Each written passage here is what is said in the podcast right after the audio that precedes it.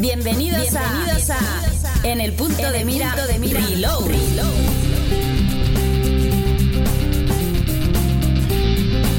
Noticias, Noticias análisis, análisis, debates, debate, retro, retro. Pasado, presente y futuro de los videojuegos, aquí, en tu espacio Reload.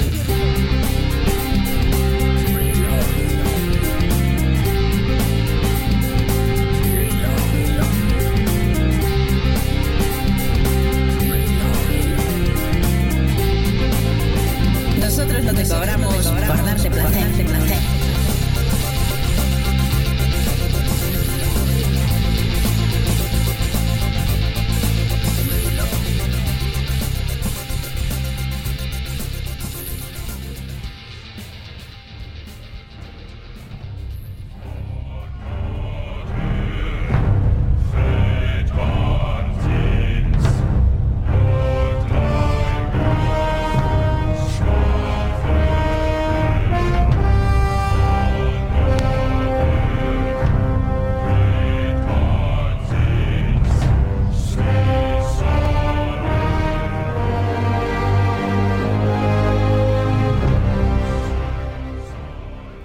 Es ilusión. Perder la ilusión es perder una parte esencial de la vida. Es cierto, la ilusión es una imagen distorsionada de la realidad, una apariencia, pero la ilusión está íntimamente ligada a la esperanza. La ilusión puede llevarnos a conseguir la realidad, pero esta puede desembocar también en la desilusión, la decepción o incluso el fracaso. Pero, ¿qué hay de esa magia? De ese momento en el que nuestra imaginación se desata con una cascada de ideas y de posibilidades. A veces, la realidad nos muestra una parte del absurdo de la existencia humana. Me pregunto cómo sería el mundo real sin la presencia de la ilusión o de la esperanza. Es cierto, podemos enfocarnos en solo lo malo en la vida, un mundo en el que solo cuente con la tristeza de la política mundial, las guerras por la codicia humana o cómo se desintegra nuestro planeta por la indiferencia. Pero eso no es la solución para afrontar la vida. ¿Recordáis vuestro primer videojuego? ¿La ilusión con la que desenvolvisteis vuestra primera consola? Tal vez era porque erais niños y creo que es importante no olvidar esas sensaciones. Mirar con los ojos de un niño y disfrutar del espectáculo. Bienvenidos en el punto de mira E3 2016.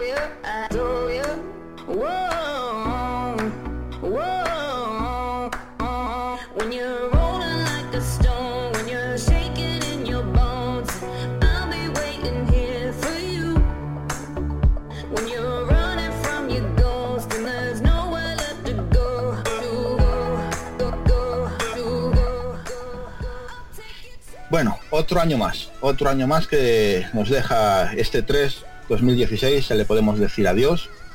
Un E3 que podíamos resumirlo en, digamos, un nuevo paradigma de las consolas y una falta, en cierta manera, de sorpresas.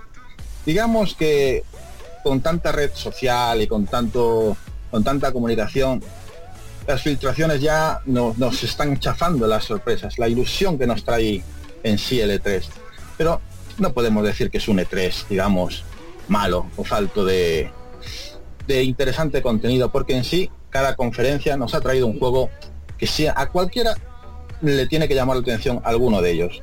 Eh, siempre está EA, que nos presentó una conferencia aparte del E3 en cierta manera, eh, donde, bueno, como siempre nos presentó sus juegos deportivos, eh, el NFL, el, el, FIFA el FIFA 17 que nos va a traer campaña esta vez. El Capes estará contento.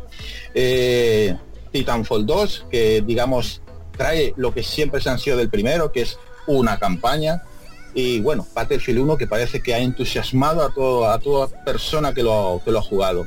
También nos, nos entró luego Bethesda con esa sorpresa de Quake un juego para solo PC y a 120 frames eso tiene que ir a una velocidad del rayo increíble a ver quién puede tirar eso. Y bueno, eh, mucho contenido adicional para, para Fallout, para eh, Doom. Eh, tenemos un Elder Scrolls otra vez remasterizado, que este le va a encantar a Edward. bueno, tenemos esas sorpresitas que nos trajo como, como Prey. Y mm, digamos que terminó la conferencia como un poquito digamos con un juego que a Edward no le va a gustar mucho, si no ya lo veréis luego, que es Dishonored 2. Y luego ya comenzaron a venir las grandes, las grandes como Microsoft, donde nos presentó nuevo hardware y, digamos, juegos potentes, pero que ya conocíamos. Ya todos sabemos el Gears of War 4, nuevo Forza, eh, Record, digamos, el, mira, la sorpresa del, del Racing 4, que, bueno, a ver qué tal nos sale, porque el último ah, quedó un poquito como no gustó tanto a, sus seguidores. Eh, luego nos, ya de entre medias, nos encontramos con una conferencia de Ubisoft que recordad siempre cuando veáis una conferencia en el E3, si veis un sofá en el escenario, malo, malo.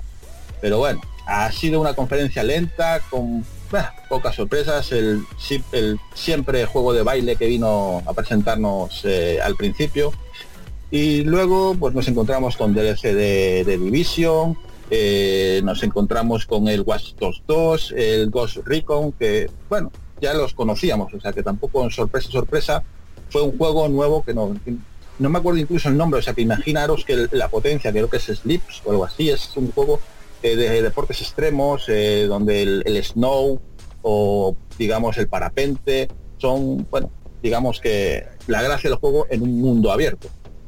Y luego digamos que vino eh, la parte candente, porque seguro que estáis todos cansados del, del E3, de las noticias, estos días, si sois seguidores de los videojuegos, debéis estar hartitos. Y lo común de todo ha sido que Sony lo reventó en una conferencia que contradictoriamente lo que nos tiene acostumbrado Sony, que siempre es de mucho presentador hablando, aquí han ido directo al grano. Juego, juego, juego, juego, juego.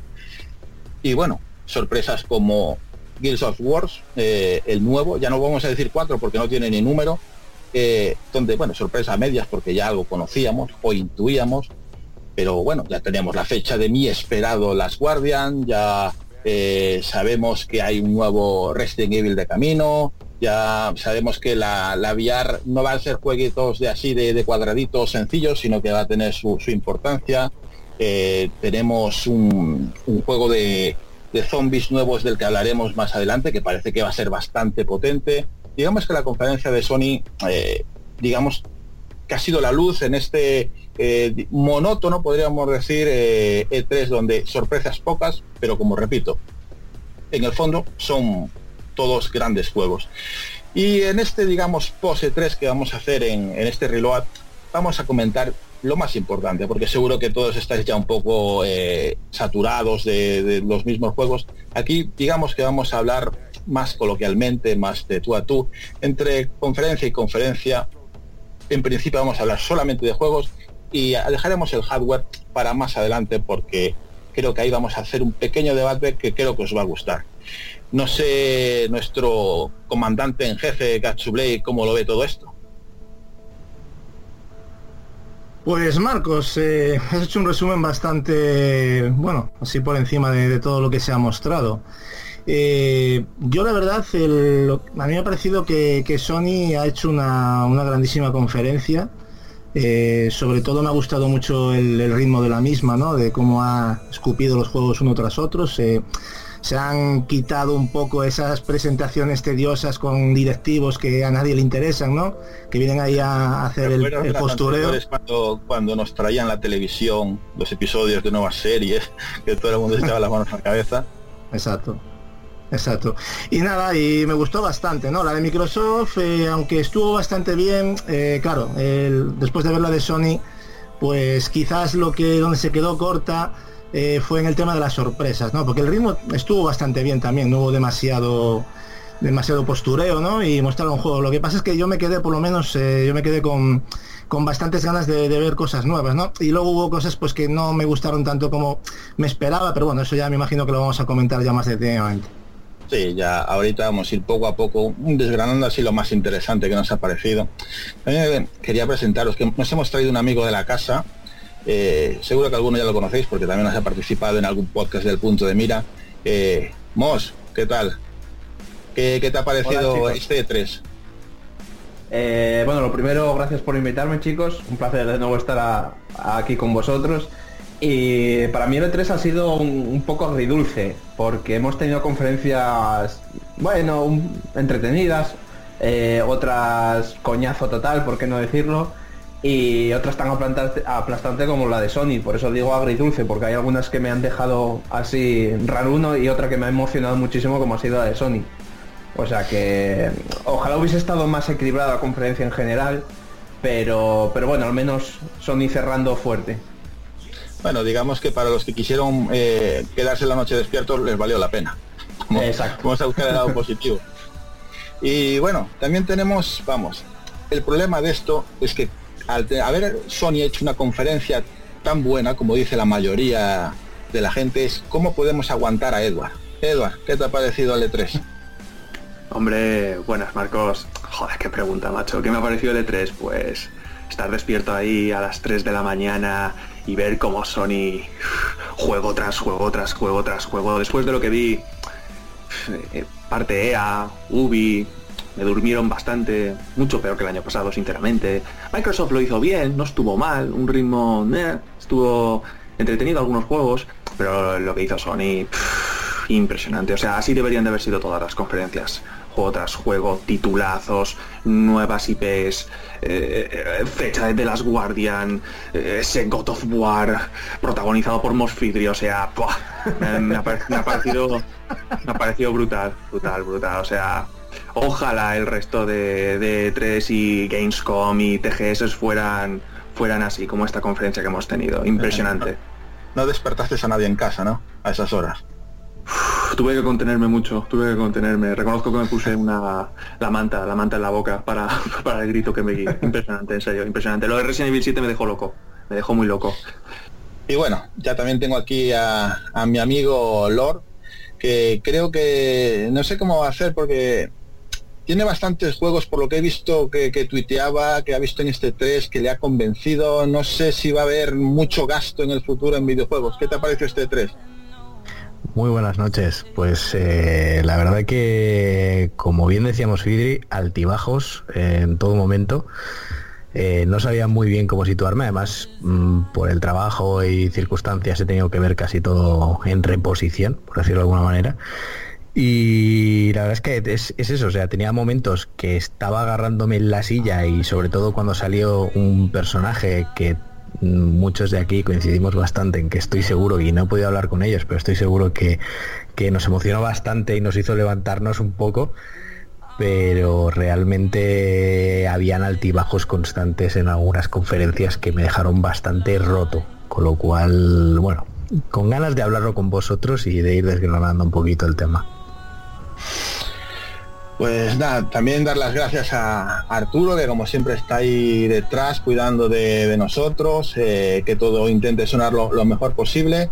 Eh, dar un saludo a, a, Gapex, que no va a poder estar en este, en este podcast eh, en cierta manera, ya os diré por qué.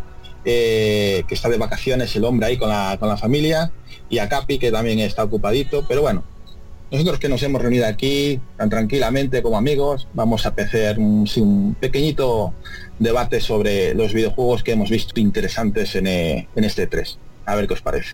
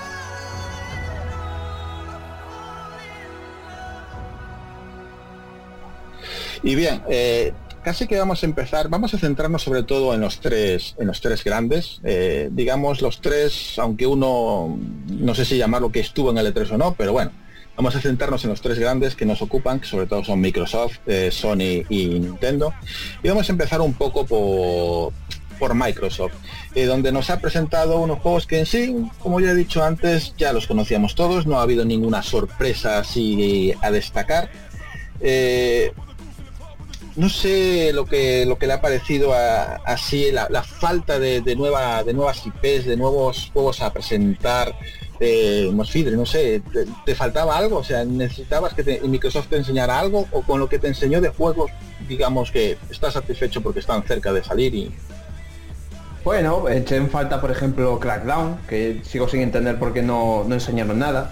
Eh, pero, pero bueno, es lo que decías antes. eh, se filtró todo antes de la conferencia. Es que encima fue, fue, fue gracioso porque es que fue poquitas ante- eh, horas antes de la confe que se, que, se, eh, que se descubrió todo el pastel, por así decirlo, ¿no? Eh, yo por mi parte la verdad lo que más deseaba ver era, era por parte de ellos y lo mostraron y, y, hostia, jodidamente contento. Encima salió Camilla con su cara de madre hostia al, al- al escenario y muy contento la verdad con el juego.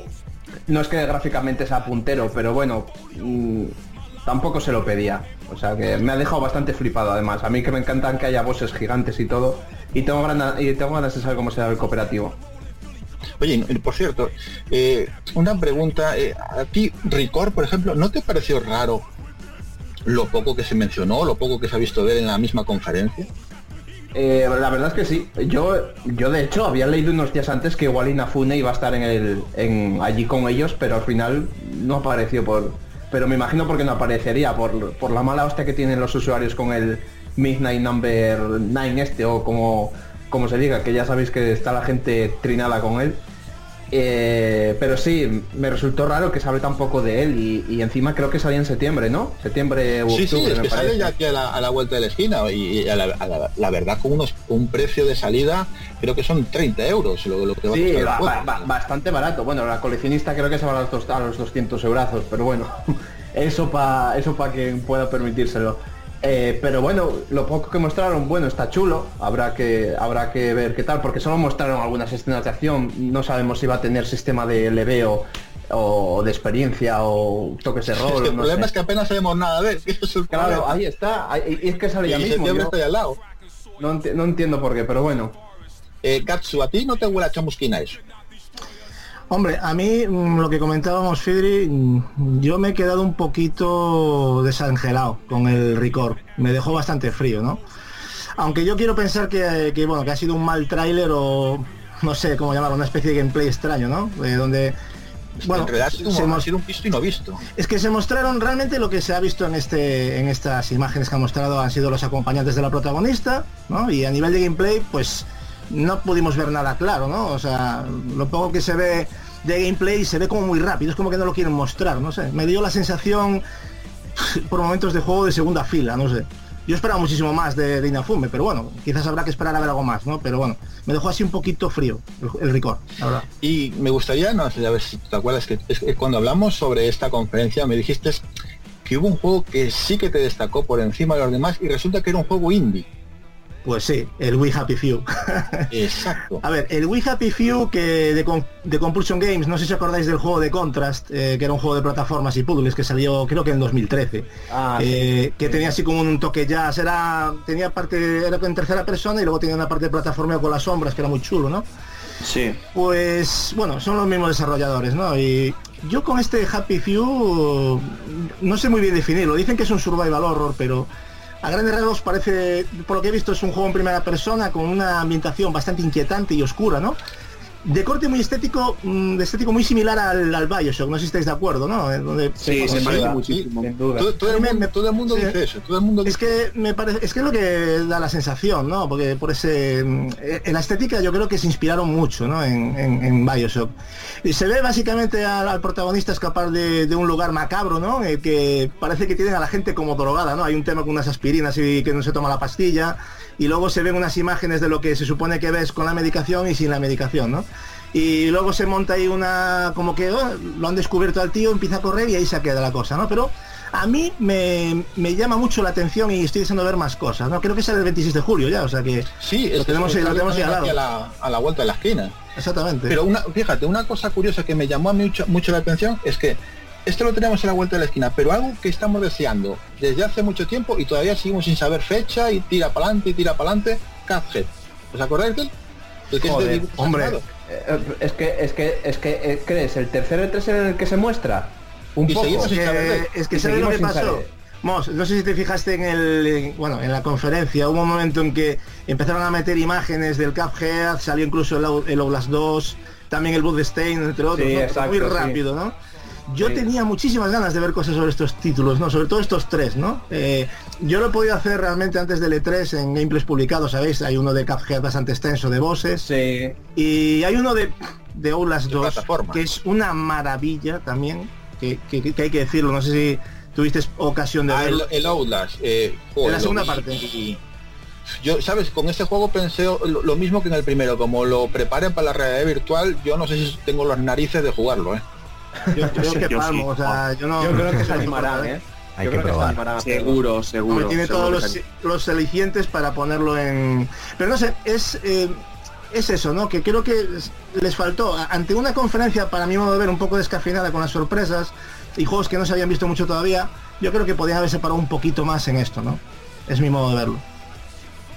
Y yo no sé, Lord, a ti que te parezca que la, la sorpresa en sí de, de este de esta conferencia sea eh, el Dead Rising 4, el de los zombies.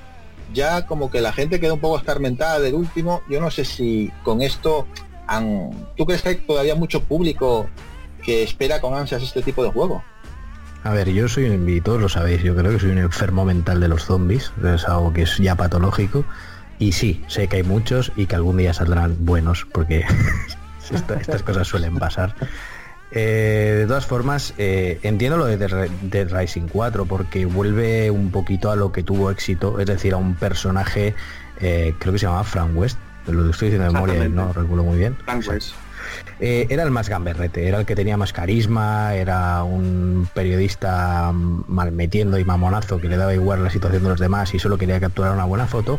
Y juega con ese toque gamberro que de por sí tiene el juego y encima metiéndolo en Navidad y metiéndolo en ese centro comercial, eh, dándole un poco ese regusto a esa peli de Romero llamada Zombie, que es en un centro comercial, que era como el primer juego. ¿no? Entonces, yo creo que están intentando volver a buscar ese ese golpe. No entiendo tampoco que sea el más el más destacado no porque al fin y al cabo para mí eh, un Dead Rising siempre va a ser ese juego de arcade que a mí me va a relajar y me va porque yo disfruto y me lo paso teta destrozando zombies con diferentes máquinas locas que para eso es el juego no es para tomárselo en serio y mucho menos.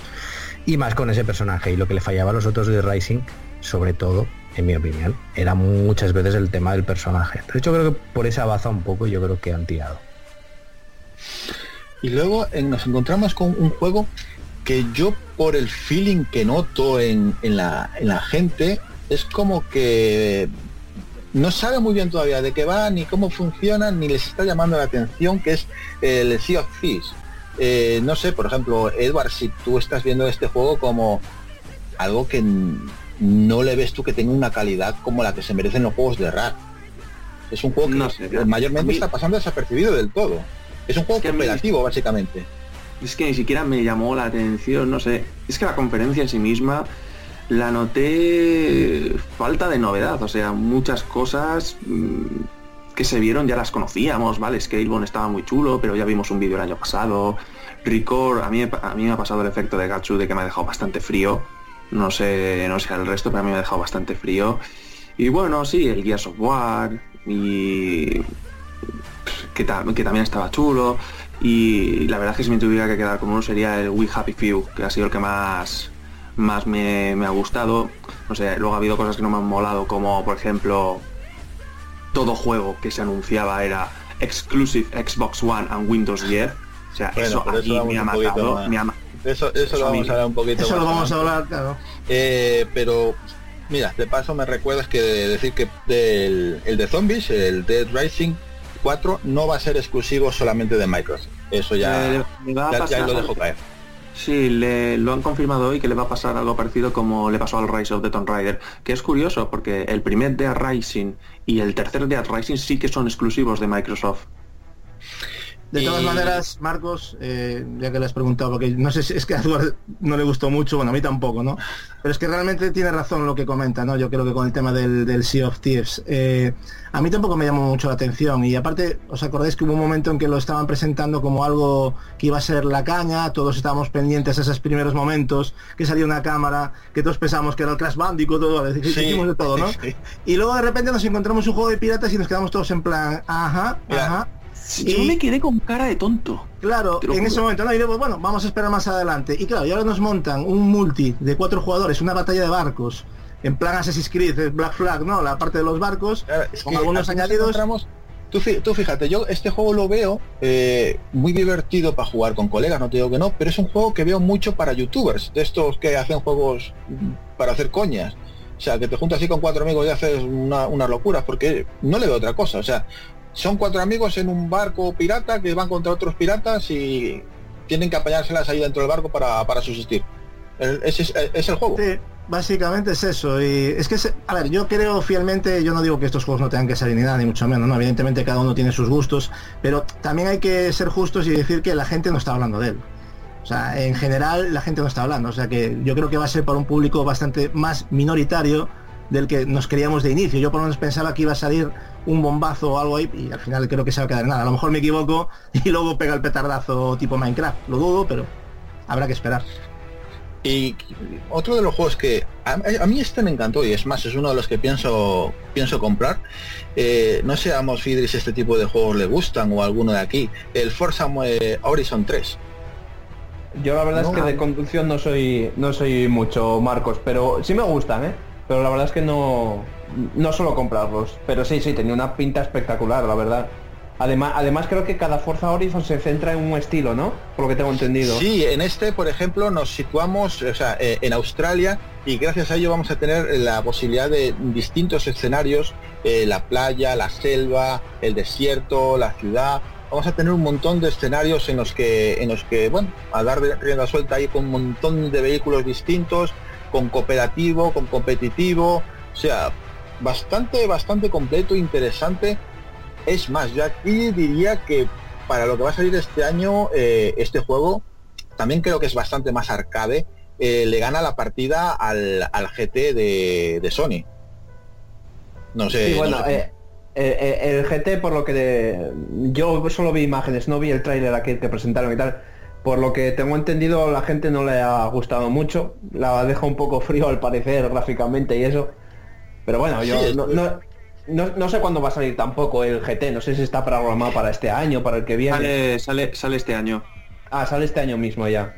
Sí. Hombre, Forza, Forza gráficamente es puntero siempre, la verdad se nota Hombre, yo lo, que le veo a lo del GT es la posibilidad de jugar en realidad virtual, porque es que gráficamente, como decís, eh, tampoco ha, del último que ha salido en Play 3 tampoco ha sido mucho mejor. O sea, no se ve así como una cosa muy...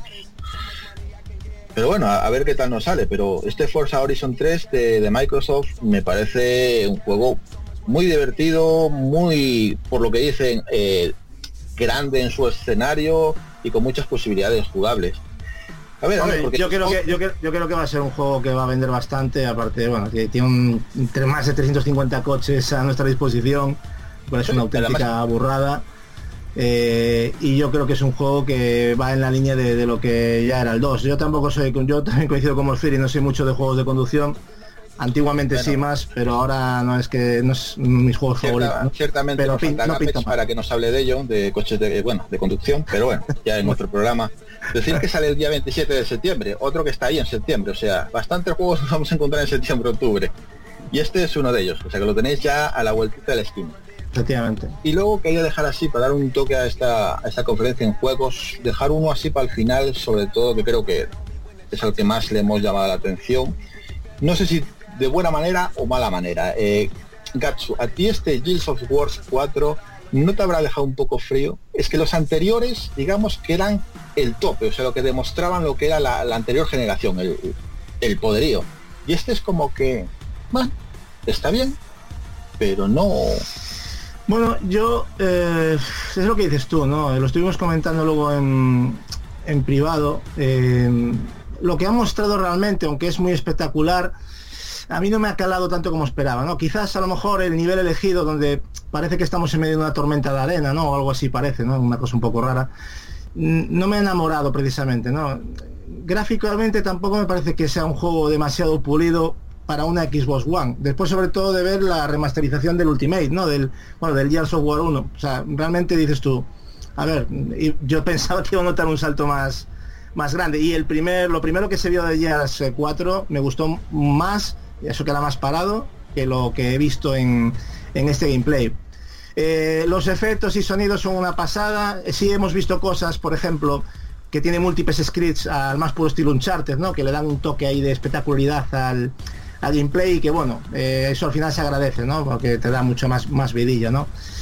No sé, eh, no, no, no fue una cosa, me ha dejado un poco también frío, aunque yo lo tengo reservado desde bastante y me lo voy a comprar, lo voy a jugar porque, porque me encanta pero pero es eso yo no he visto mejoras sustanciales con respecto a la beta y bueno ya veremos a ver el próximo 11 de octubre ¿no? que es cuando lo sacan a ver qué, nos ofrece este Gears of War 4 bueno no, veo que nos ha dejado un poquito Edward tú este este Gears of War 4 te da te, da motivos de comprarte una una One o ni ni ni no hay no hay manera a ver eh más que el motivo del juego en sí mismo, el hecho de que tenga la posibilidad en un futuro de jugarlo eh, en PC ya me hace no decantarme tanto por una One. O sea, a mí juegos...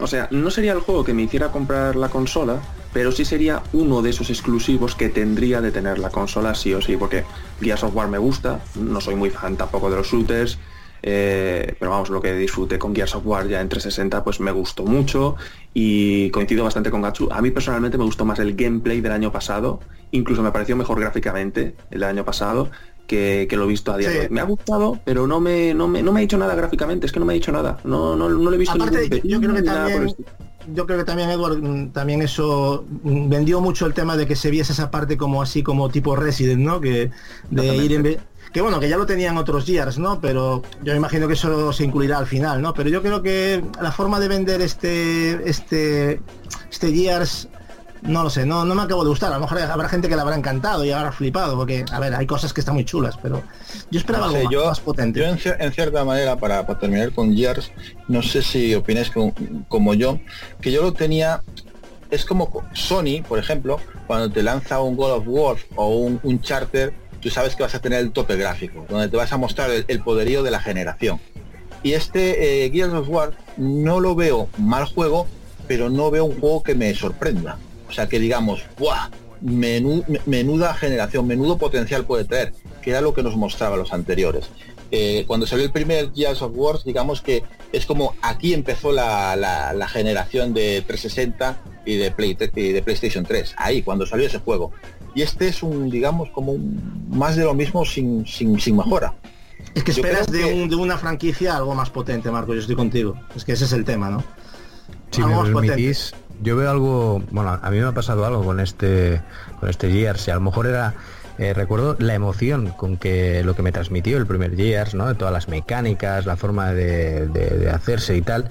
Y yo creo que un poco como fue un referente en cuanto a mecánicas y se han utilizado tanto, tanto y tanto hasta la saciedad, eh, al ver el nuevo gameplay y al ver un nuevo Gears me ha transmitido a mí, y hablo muy personalmente, me ha retransmitido esa apatía, el volver a ver las mismas mecánicas, el volver a ver lo mismo. Y eso es lo que me, a ver, eso es, lo que me ha pasado a mí eh, personalmente, al ver esa repetición de mecánicas, aunque obviamente le daré la oportunidad porque quiero ver cómo avanza la historia y, supongo que la historia será un pilar central y eso es lo que me va a interesar ver. Pero lo que me ha hecho más reticente ha sido que no habían evolucionado en ningún tipo de mecánica que a lo mejor es lo que me hubiera gustado ver en una Next Gen y en, un, en una forma de renacer otra vez esta, esta IP. Parece ser que también hay que comentar, porque Microsoft lo que intentó mostrar también y dejar claro son dos cosas. Bueno, primero aprovechó para presentar este tema del Xbox Play Anywhere, que, como sabéis, eh, bueno, es un básicamente consiste en que todos los juegos adquiridos eh, formato digital en One pues van a ser compatibles con Windows 10. No, esto quedó patente durante toda la conferencia y yo creo que es algo que para mí, para mí, supone la muerte de, de, de, One como consola con juegos independientes, ¿no? A mí me parece que me deja muchas dudas, ¿no? A mí personalmente de lo que voy a hacer exactamente con mi One, ¿no? Teniendo un PC de, gama alta. Porque bueno, hombre, todo, todo tendrá que mejorar, pero si los ports que se están trayendo eh, son iguales a estos últimos, la verdad es que no creo que mate a las consolas, porque Dios mío, qué port.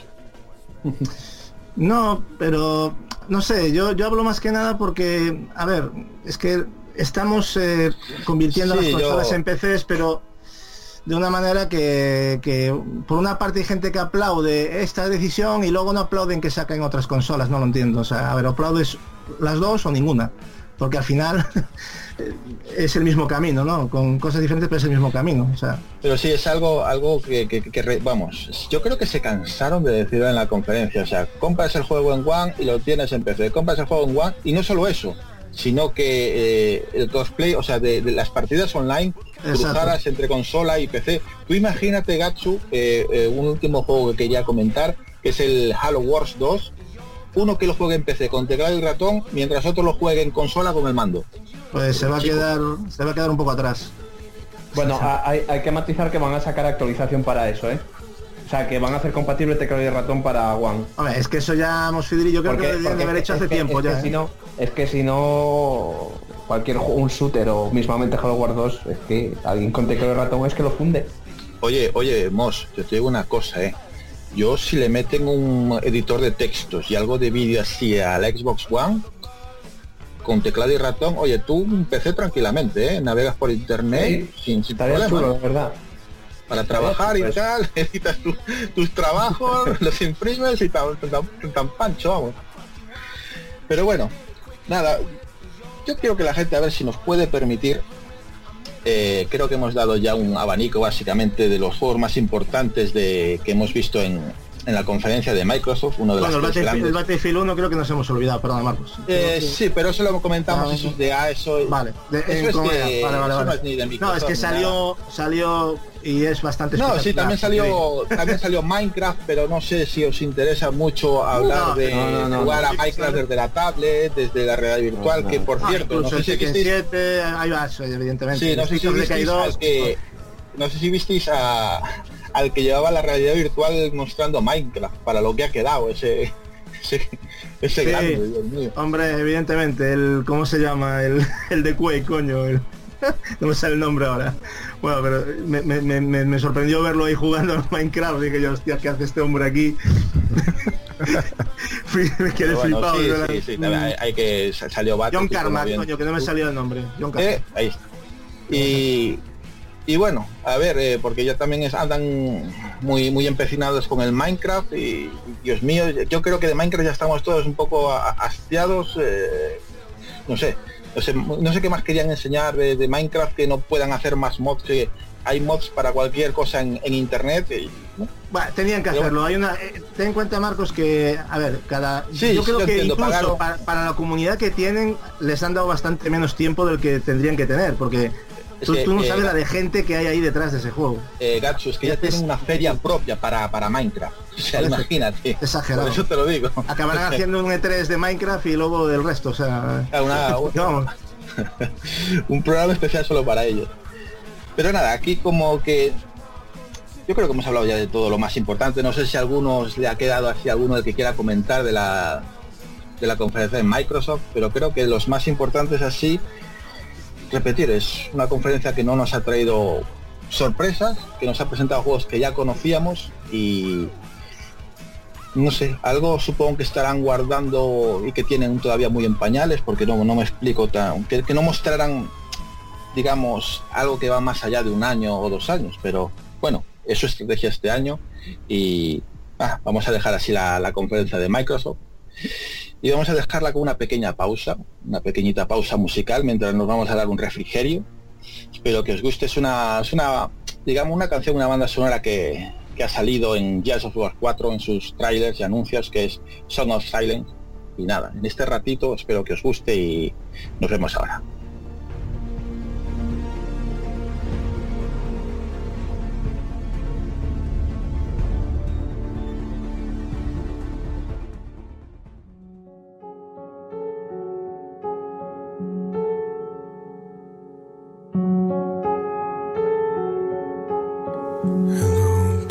Darkness, my old friend. I've come to talk with you again. Because a vision softly creeping left its seeds while I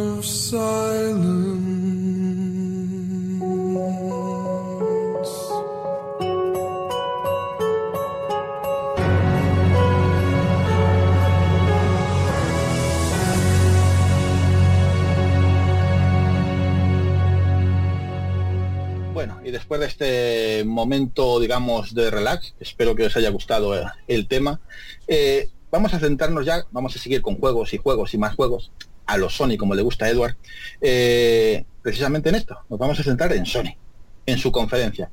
En esta donde en cierta manera nos ha mm, maravillado por lo que nos ha presentado, eh, juegos que muchos esperaban, otros que nos ha sorprendido por completo.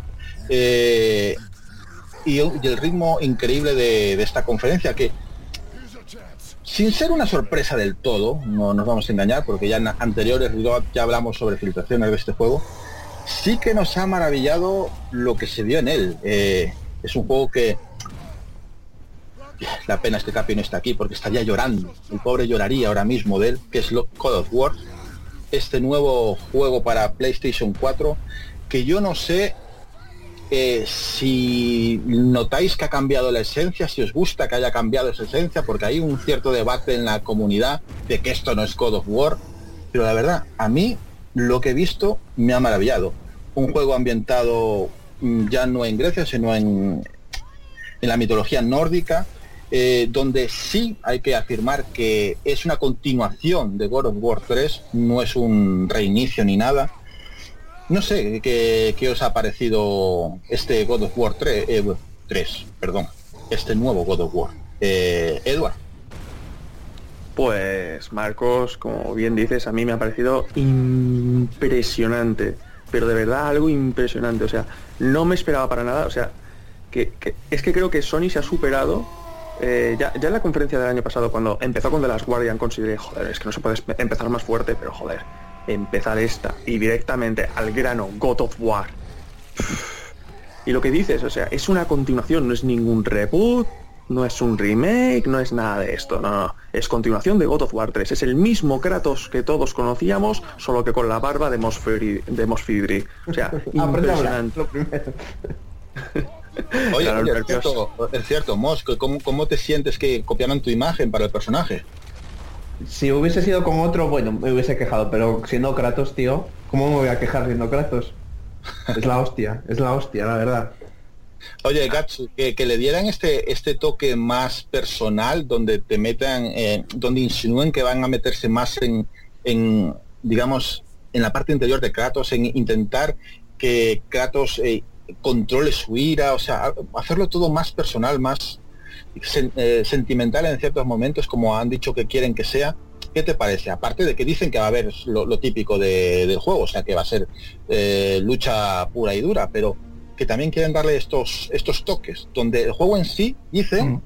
que su hijo va a estar a lo largo de todo el juego con nosotros. No sé qué te parece esta idea. A mí, eh, a mí la verdad es que me dejaron con el culo roto. Ya habíamos hablado de, de lo que, bueno, ahí había gente que estaba a favor o en contra de que Kratos continuase, el tema del cambio a la- al tema de la mitología nórdica. Bueno, hay que decir antes de nada, ahora te contesto la pregunta, pero hay que decir que, y como no lo ha dicho nadie, lo digo yo, impresionante ese inicio con, con la orquesta allí en directo, tocando el, el- con God of War, o sea. Los- los- espectacular. Muy Es- cierto. Pelos como escarpias, o sea, y eso fue durante toda la conferencia, porque encima lo orquestaron todo, ¿no? Pero yo pensé que iba a ser solo en el God of War y tal, pero no, no, luego en toda la conferencia orquestaron todos los gameplays Oye, que eso- salían, los eso- orquestaban en directo. Eso tiene que ser difícil, ¿eh? Por eso, por eso, que está muy bien coordinado todo, porque lo hicieron en todos los juegos, o sea, y eso es algo que a mí me encantó, ¿no? Quedó muy épico. Y dicho esto, eh, con lo que me estabas preguntando, a mí me descolocó bastante y me encanta, eh, me encanta cómo le han dado cabida eh, a, Kratos en esta nueva aventura, ¿no? Yo creo que Kratos va a tener un papel más secundario. Yo creo que, eh, me imagino que el hijo es el que va a acabar siendo el protagonista, ¿no? Y el que va a tener a lo mejor las batallas y el que va a ser el, el nudo de- del juego, ¿no? Yo creo que al principio va a ser como un entrenamiento, porque se ve cómo está entrenando, ¿no? Hay un troll, un combate, luego también hay, bueno, antes hay unas cazas de un ciervo, ¿no? Que lo persigue, que habrá gente que no le gustará, a mí me pareció muy adecuado, ¿no? Meterlo, sobre todo, eh, como bien dices tú, si quieres meter ya un tema argumental un poco más profundo, ¿no? Una carga argumental más, más compleja de lo que nos venía eh, ofreciendo hasta el momento eh, Yo- esta saga, ¿no? Yo, Gatsu, por lo que me estuve enterando, o sea, por entrevistas que le hicieron a, bueno, en el E3 a, a- del equipo creador del juego, el hijo en sí, digamos que, que es eh, como Eli en Last of Us. Exacto. Ahí las dado. O sea, O sea, que, va a ser, o sea, que el nos va, nos va a ayudar en ciertos puntos, nos va a ayudar a hacer puzzles y tal, pero no controlable no va a ser. Es el Ah, no va a acompañante. ser- Vale, vale. Es que yo no he visto que lo hayan explicado. A lo mejor luego fuera de la conferencia sí lo, lo habéis leído en algún sitio. Sí, pero sí, yo por la sí. conferencia saqué las conclusiones yo. O sea, yo estoy hablando de mis conclusiones. De que creo que puede ser así. Pero si ya está confirmado que no, pues oye. Pues también está bien. Pero bueno, no sé, a ver. A ver cómo le dan el... La otra forma tampoco estaría mal, imaginaros, ¿no? Es un poco darle el paso, ¿no? Si quieren quitar a Kratos y, y un poco presentar al hijo, pues pues es una forma de... A ver, es, es una forma, es una forma, Gatsu, no sé si tú lo piensas, pero es una forma de que en un futuro o futuras entregas de God of War, Kratos tenga un sucesor. Claro, por eso digo que yo creo que al final el hijo acabará siendo protagonista. Yo no sé si en esta entrega, como bien decís, pero seguramente en posteriores ya será el hijo de Kratos, me imagino. De todas maneras, viendo al hijo, yo soy Kratos y pediría una prueba de paternidad. Pero bueno. Bueno, de hecho, eh, Sí, Marcos, sí. no sé si lo bueno, no sé si lo sabéis, pero en ningún momento se ha confirmado que sea su hijo. O sea, de momento solamente se especula. O sea, Sony no ha confirmado nada ni que sea su hijo ni nada por el estilo. Puede ser perfectamente un adoptado o vete a saber, pero su hijo biológico como tal no se ha confirmado.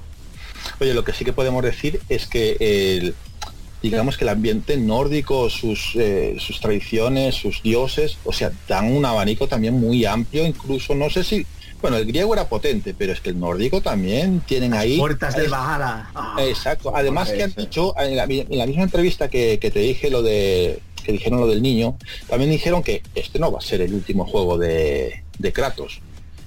O sea que No, de ya prevén hecho- una nueva trilogía. Exactamente. A mí una de las cosas que más me ha sorprendido, no sé si a vosotros también, pero a mí eh, eh, la posición de la cámara y el cambio radical que ha pegado, porque, a ver, todo después de creo que cinco entregas de God of War que ha habido, eh, entre las de PlayStation 2, el de PlayStation, el de PlayStation 3 y los de PSP, son cinco o seis juegos, eh, estábamos muy acostumbrados al Kratos con las típicas cadenas del caos, o sea, estas espadas que iban enganchadas a cadenas, la posición de la cámara más lejos, en plan típico hack and slash, en plan Devil May Cry Bayonetta, eh, pero ahora esta, esta posición de la cámara más rollo de las sofás y un sistema de combate que te hace más moverte, rodar, que me recordaba por momentos a un poco, no sé a vosotros, un poquito a Dark Souls. Eh, más estratégico el tema del combate, sobre todo en el combate contra, contra el troll que ha mencionado Gatsu. Es que el problema es el mismo tráiler que hemos visto es eh, nos dice que el, el nuevo rumbo que toma, pero claro, es nada más el principio, una presentación y pocas conclusiones podemos eh, sacar de lo que veremos más adelante. No, pero Pero tiene razón Ed, ¿eh? yo estoy muy de acuerdo con Sí, él, de sí. que yo lo veo más estratégico, de lo que dice, es más de selección de enemigos, hay un momento en que hay tres enemigos, a uno le lanza un hacha, al otro le mete de hostias con a puñetazos. Exactamente. Esas transiciones me gustan mucho, no sé si va a haber Quit Time Events, yo no vi nada de pulsar botón No, ni nada. no, no, eh, no ¿verdad? va a haber yo no recuerdo nada. No, No va a haber. confirmado que lo han quitado, sí. Lo han quitado, bueno, pues entonces esas transiciones de combate, de cambiar a puño y de, bueno, y eh, las cámaras cómo se mueven, yo creo que está muy, muy espectacular, ¿eh? Es para darle frescura, o sea, frescura a la saga, porque lo queramos o no, hace otro mismo God of War, las mismas mecánicas, las mismas armas y tal, pero con mejores gráficos, o sea, vale, es, un, pero, es otro... pero bueno, también podemos decir que es una frescura, un nuevo intento, una nueva reinterpretación. Y bueno, es lo que tiene esta comunidad. Siempre pedimos que mejoren o que innoven y cuando innovan pues nos quejamos. Pero bueno, Hombre, es que el ritmo, A a ver. habrá gente, yo entiendo que habrá gente que dirá, esto no es God of War, lo siento, y, y, y, y tiene toda la razón, porque es que la, la- no es vertiginoso, no se ha visto vertiginoso, no se ha visto esos combos espectaculares propios de los hack and slash, pero bueno, eso no quiere decir que sea mejor o peor. Luego entramos en el debate de, ¿es un God of War? Pues no lo sé, eso ya cada uno que, que opine lo que quiera. Ya se decidirá cuando lo juguemos. God of War es seguro porque tiene nombre. No, Pero no, bueno, me, vamos me a explico, pasar- me explico por las por los cambios en Sí, mecánicas te- evidentes. te entiendo, ya- yo, yo no le voy a decir a un programador cómo le tiene que llamar a su juego. Pero déjame, déjame pasar ya porque creo que el toque de, de God of War ya lo hemos tocado y creo que estamos todos con ganas de que salga ya, pero bueno, vamos a tener que esperar un poquito porque no se sabe ni, ni fecha y esto tira que para 2017 largo o incluso más. Pero vamos a hablar de un jueguecito nuevo, nueva IP, que también es cierto que creo que nos ha impresionado a todos, eh, sobre todo porque al final justamente la conferencia nos puso un gameplay amplio y que incluso creo que lo que lo vieron agobió, agobió ese gameplay. Estamos hablando de Days Gone, un juego que al principio, cuando vieron el tráiler, yo creo que, no sé si me diréis vosotros, que parecía un, ostras, aquí está Last of Us 2, y no. Yo también lo pensaba. Hombre, es que la entradilla con esa desolación parecía de las Tofas 2, pero seguro. Era, era, era parecido, tío, muy parecido. Pero oye, me podéis decir, o sea, ese gameplay con la cantidad de zombies ahí que se echaban encima, que no había, que, que a mí me ponía de los nervios. Este juego promete momentos. Además, Sí, que es un- además, además es que es lo que dices es lo que dices tú, ¿no? Que primero se ve que el tío va en plan investigación tipo de Last of Us, ¿no? Y dices tú, el tío con la con la chupa ahí de motero y dices tú, bueno, esto tipo de Last of Us parece, no es de Last of Us, ya lo sabíamos, solo que hubiesen cambiado el protagonista que no tendría sentido, que no saliera, bueno, Eli está claro que iba a salir, pero Joel pues no era, estaba evidentemente. Entonces, yo, pues esto qué es entonces. Y de repente empiezan a salir lo- los, zombies, pero en plan a chorro de grifo, como en el Left 4 Dead, y ya te quedas flipado. O sea, y aparte que todo lo que va sucediendo, ¿no? Porque tienes que ir reculando, eh, tienes que ir pensando, no solo quedarte quieto y matar porque si no estás jodido. O sea, tienes que moverte todo el rato e interactuar con el escenario. O sea, me ha gustado, ¿no? Mecánicamente, como luego ya quedará por ver si estaba todo muy preparado para que el gameplay quedara muy bonito o si no, y luego ya no va a ser así. Pero bueno, que no sé si lo habéis oído, pero hay gente que ha criticado eso incluso. Que estaba todo muy montadito y tal, y que a lo mejor el juego luego no. Pero a mí. Pues fíjate, a mí me ha- me ha fíjate. Gatsu, fíjate Gatsu, que yo vi otro gameplay que es del, de, de la misma, del, del mismo de la presentación de, la conferencia, donde lo jugaban otra, otros, otras personas, otros de prensa, y tienes otros rumbos, otros caminos. ¿Qué pasa? En el gameplay terminó en una zona atrapado, pero hay otras donde te puedes eh, escapar, escapar, moverte, pues, interactuar con el escenario para, para que se caigan, eh, Sí, eh, eso. yo qué sé, troncos, o sea, Claro. tienes una libertad increíble. También es cierto que si no te mueves bien, pues quedas atrapado y evidentemente no creo que salga Pero, ti- pero tiene una cosa muy curiosa que lo dijeron y me llamó bastante la atención. Que no sé, habrá gente que le podrá parecer mejor o peor. Pero tienes siempre la opción de evitar los combates y escaparte con la moto y tirar. O sea, no tienes por qué Sí, quedarte a... Ah, sí. Sí, o sea, que no estás obligado. O sea, yo no sé cómo realmente irá avanzando el juego, pero supongo que de, de alguna manera irá siendo necesario. No creo Hombre, que sea- yo, yo, yo creo que lo enfocarán a... Si dices eso, Gats, yo creo que lo quieren enfocar un poco igual a la supervivencia. Claro, a lo mejor quieren dar ese toque para los que prefieran la acción más directa o más frenética y, y lo que dices tú, ¿no? Exacto. Un The Last of Us. Que The Last of Us tenía acción, pero ahora ya más en plan rollo más estratégico, ¿no? Sí. Sí, pero de la de las sofás parecía que, bueno, parece no, es un juego en cierta manera lineal. Y este en sí, según dicen ellos, es mundo abierto. Sí, es abierto. Dijeron que era abierto, pero no del todo. No lo, no lo definieron. Pero que sí, era, se podía considerar abierto, pero no del todo. No sé en qué va a quedar eso al final. Un mapeado amplio que se irá que se irá abriendo. Sí. Vemos, eh, seguramente. este, este juego, este juego te incita más a, a una Play 4, ya con todo lo que hay, este te, te, te hace tilín. Yo ya... A mí la conferencia de Sony me ha vendido y triplicpío y la Play 4. O sea, ya no digo este juego, ya digo los demás. Bien, bien. O sea que... Nah, ya, ya hace tiempo que quiero una, ¿eh? pero bueno, ya sabéis cómo están las cosas. Pero sí, ver, el, pero- juego, el juego he flipado. Y es lo que decís vosotros. Nada más que empezó dije yo, hostia, de las sofás 2 no puede ser, imposible. Y no, no era. Y lo- luego le vi el chaleco y digo yo, hostia, un juego de Sons o, o, o Fanarchy no puede ser. Porque Eso es lo que- pensamos todos.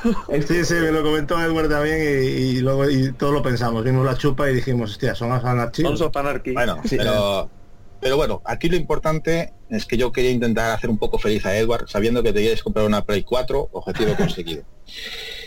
Otro What? juego que creo que nos, nos ha impresionado a todos en el sentido, bueno, para los amantes en cierta manera de juegos como Beyond Dos Almas o, bueno, si digo David Cage, ya resumo todo. Con este nuevo juego que nos trae Detroit, donde yo creo que en el primer tráiler que vimos en el pasado, en bueno, el pasado año, eh, el juego parecía que iba a tener una protagonista, pero esto tiene pinta de que va a haber varios. Eh, Lord, no sé qué te ha parecido a ti lo que has visto, un juego de toma de decisiones más grande incluso que todos los que ya estamos acostumbrados a ver de David Cage. No sé la sensación que te transmitió este Detroit.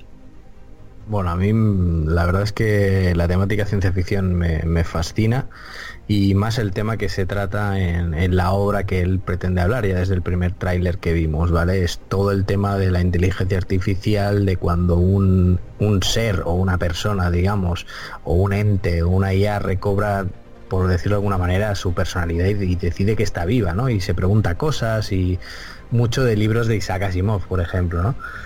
Entonces, eh, o temas que por ejemplo se pueden hablar en Blade Runner. Entonces es, un tema que siempre me ha fascinado y en el y en lo que son los trailers se ha visto de primera mano. Y encima como todo el tema de las decisiones cuando se ve el personaje eh, pues en esa azotea, ¿no? Que puede tomar varias decisiones con diferentes finales y con diferentes opciones que espero y deseo que, porque claro, todo lo que he visto me da la sensación de que puedo tomar cualquier camino y espero que sea por fin verdad, porque estoy viendo muchos juegos que te dan muchas posibilidades, muchas variantes, pero en realidad te llevan al mismo lugar. Entonces realmente si esto es como más o menos lo ha pintado y encima con la temática que, que me apasiona, eh, creo que puede salir un juego increíble. Yo desde luego es de los que más espero. Mm, pero, o sea, este, tú, tú este tema, no sé, Blade Runner que, que tiene este, este, este juego, ¿No te da un toque como que ya lo hemos visto en cierta manera con su primer juego de PlayStation 3, con... Ay, ahora, ahora- se me fue el nombre del... Heavy Rain. Heavy Rain, exacto. Con, con ese toque detectivesco con distintos personajes, digamos que viene siendo, ¿no te parece que puede ser algo muy similar, pero digamos que en el futuro, o sea, simplemente, o sea, te va a meter más, más tomas de decisiones, pero a mí me parece que puede ser lo mismo, o sea, Sí, a ver, puede, puede- obviamente puede acabar siendo una, una bifurcación de tres historias de, de un nexo en común y que tenga un desenlace.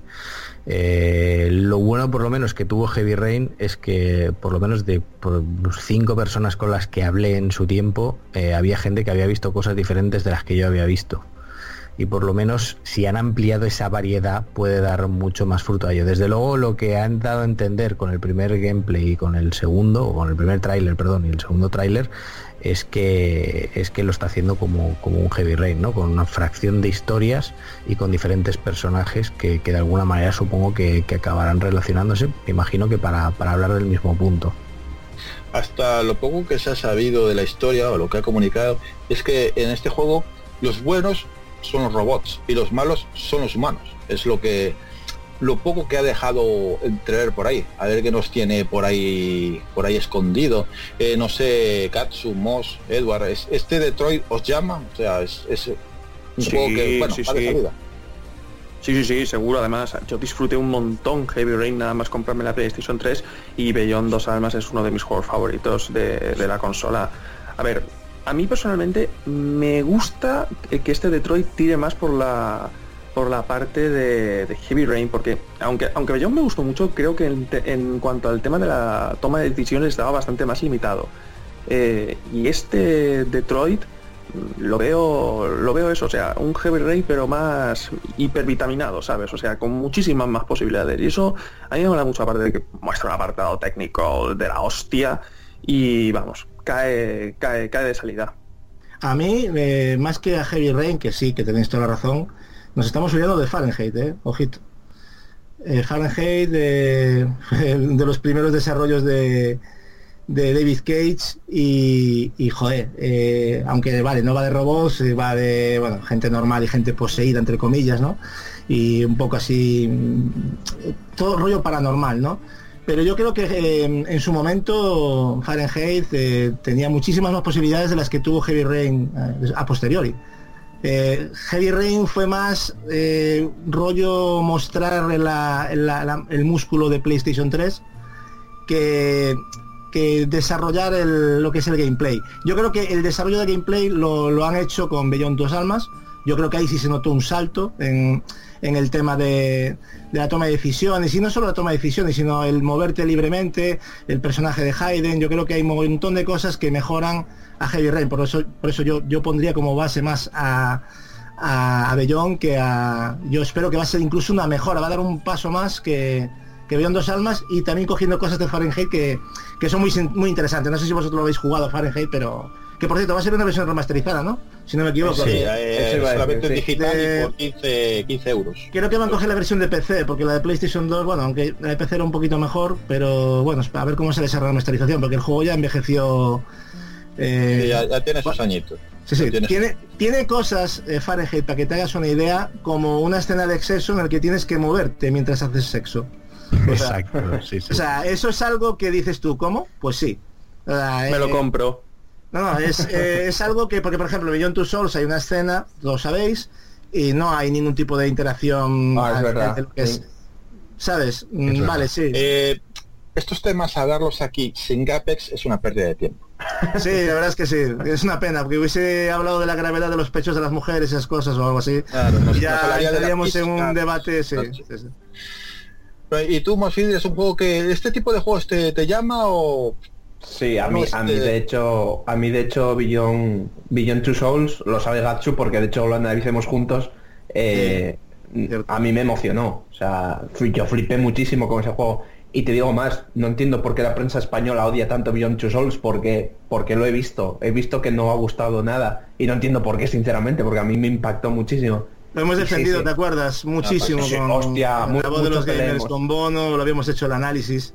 Mucho peleemos No, pasa gente. nada. Según, según nos han informado los grandes conocedores del medio, con unos maletines todo se soluciona. No sé si es verdad o no, pero bueno, ellos sabrán. Son los que más saben. Eh, bien. Nada, pero el, perdona, ya antes de lo que estos juegos también hay que valorarlos, yo creo, eh, con lo que con la propuesta que quiere hacer el desarrollador, ¿no? en este caso David Cage. Esto no es un videojuego eh, normal, ¿no? Son juegos que quieren contar una historia y quieren hacerte partícipe de ella y quieren que estés dentro de la historia. Yo, fíjate, yo estos videojuegos los veo siempre como una vida aventura. Las nuevas vida aventuras. sí, pero de otra manera, es más inmersiva, ¿sabes? Sí, Y- hacen participar más, más. pero las veo como Claro. tal, como tal, como vida aventuras. Sí, es que y, lo es. y David Cage no engaña, o sea, ya sabemos los juegos que, el tipo de juego que trae, o sea,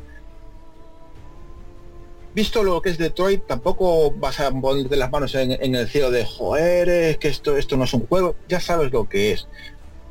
Y lo, lo, que te maravilla, si a ti te maravilló Billón, este juego te va a maravillar. Si te maravilló Heavy Rain, este juego te va a maravillar. Si no te gustaron, no te fijes en esto, o sea, porque va a ser la típica manera de Quantin de contar sus historias, historias que te, que te emocionan, historias que te llegan, historias que como dices tú, bueno, pues profundizan mucho. Creo que es un juego que tiene su público y es un público que es muy entusiasmado sobre este tipo de, de juegos. Pues a otros no le gusta, bueno, normal, es, eh, no a todos le puede gustar el mismo género. Pero bueno, ahora me gustaría tocar un juego que para mí, yo creo que todos aquí saben que es muy especial. Un juego por el que estuve esperando años, años. Y bueno, al final me ganó Edward, porque sale su Final Fantasy antes. Pero por fin ya sabemos la fecha. De las 25 de octubre. ¡Aleluya! Hermano. Yeah. Bueno, eh, yo quiero yo quiero añadir que yo esperé más con Final 15 que fueron 10 años. Eso es verdad, Es ¿eh? verdad. Eso es verdad. Versus 13, Edward. eh, versus 13. Empezó como versus 13. Yo sufrí más. Yo sufrí. Por, por lo que por lo que me he estado informando de la prensa especializada que ha tenido acceso a, ver más eh, partes jugables del juego y mucho más de lo que se presentó en el tráiler de la conferencia. Dicen que es un juego que transmite mucho que vamos te llega al corazón coges un vínculo bastante fuerte con los personajes. O sea en cierta manera vuelve a conseguir lo que consiguió Ico y lo que consiguió Shadow of the Colossus. Ya solo con eso, vamos, se me pone la piel de punta con las ganas que tengo de, de, de tenerlo. Yo no sé si vosotros sois fans de, de los juegos de, de Ueda o no sé la- las ganas que tenéis de Sí, no, a ver. eh, bueno, Mosfidri. Nada, solo iba a decir una cosa. Eh, bueno, yo como tú, Marcos, llevo esperando este juego muchísimos años ya también. Y, y por fin ha dado una fecha. Y me emocioné muchísimo. Sobre todo, hay una parte en el tráiler que te muestran que está Trico, el Trico es el animalito este que vas a tener, que está como agonizando. Bien, yo esas cosas no puedo con ellas. Y me emocionó muchísimo, lo tengo que admitir. me emo- y digo, ay, no me pongáis esto, por Dios. Yo creo que lo vamos a pasar mal con este juego. Ya me entendéis, emocionalmente, lo que decías, lo que decías. va a haber lágrimas va a haber lágrimas Sí, sí. Yo con las experiencias de Ico y South de Colusos, es que me hago una- unas ideas en mi cabeza que lo que es lo que dices tú, Mosfidri, tío. Me huelo, me huelo que vamos a llorar con el final de este juego. Seguro, es que me lo huelo, tío. Me lo huelo. Y me jode, porque me lo voy a comprar de salida. No soy muy fan de sus juegos, tengo que reconocerlo. eh, pero siempre me han gustado, de Colusos me gustó muchísimo. Ico me pareció súper original. eh, y este de las Guardian, pues hombre, va a caer de salida en coleccionista y voy a pegarle el vicio padre y seguramente lloraré como una nenaza cuando me lo pase porque es que me lo huelo. Uf, se están juntando ya muchos juegos somos Fidri para tu PlayStation 4 ya voy ya te voy diciendo eh ya te voy diciendo. Voy- Luego, me luego- voy a luego te paso la, luego te paso la lista, Mos. Me voy a Y- arruinar, macho. y de las de las Guardian este juego que, que creo que a todos nos va, nos va los que lo compremos lo que tengamos ganas de jugarlo nos va a sacar la lagrimilla. Nos pasamos a otro que creo que a Gatsu y a Lord también los tiene un poco como digamos ganas de tenerlo entre manos. Horizon por lo que me habéis contado este juego os tiene que Uf, vamos puf, puf, puf. Y a mí, y a mí. Horizon, A mí, a mí. A ver, Horizon, Horizon ya de inicio, cuando mostraron las, cuando presentaron el juego, ¿no? De que estaban desarrollándolo, ya nos quedamos en plan, ostras, buena pinta, ¿no? Pero uf, lo que ha mostrado en este gameplay, si somos justos, yo creo que aparte de ser una bestia gráfica, porque se ve que es alucinante, o sea, es otra otro gran trabajo técnico. eh, yo lo que me he quedado flipado ya, no hablando de lo técnico, porque sería quedarse corto, quedarse en lo en lo que todo el mundo ve, ¿no? Por favor, ese gameplay, esa- esas luchas, esos combates, eh, esa variedad, o sea, yo no, no lo puedo comparar con ningún otro juego que haya visto del estilo de así en tercera persona tipo Tomb Raider, poner el juego que queráis. Eh, los demás son puros juegos toscos en comparación con lo que puedes hacer con la con la pelirroja esta, ¿no? Que nos va a traer locos. Eh, es increíble la forma en que da caza a los enemigos, eh, sobre todo esa parte final en la que lo inmoviliza y ya, bueno, eh, no sé, es a mí me ha parecido alucinante, o sea, eh, va a ser muy divertido. Y los grandes enemigos, ya visteis en el anterior gameplay que, que mostraron, ese pedazo de dinosaurio, o sea, es que es un no parar, buscarle los puntos débiles, o sea, no es disparar a lo loco y, y esquivar y ya está, no, no, tienes que saber a dónde disparas, dónde tienes que hacerle daño y eso es algo que me gusta mucho. No sé cómo lo visteis vosotros, pero a mí me parece increíble ¿no? lo que han mostrado. Gansu, ¿no, ¿no te recuerda una mezcla de Enslaved con Tomb Raider? Sí, es que eh, lo que es la, la parte mm, la parte Artística. ya lo comentamos, ¿no? Un Slaver, ¿no? Es que es un Slaver. Eh, Un mundo post-apocalíptico dominado por máquinas, es, es- es brutal, brutal. quizás la personaje no, no sea a lo mejor de inicio tan carismática como los personajes de de un Slaver, sobre todo la femenina, ¿no? Que, que Pero, pero bien del juego, mm, no sé si será muy, muy carismática, pero lo que te da ese juego es que tienes ganas de saber por qué ese mundo está así y por qué toda la fauna es robótica. Sí, porque se ve- ¿Por qué? ¿Por qué es así?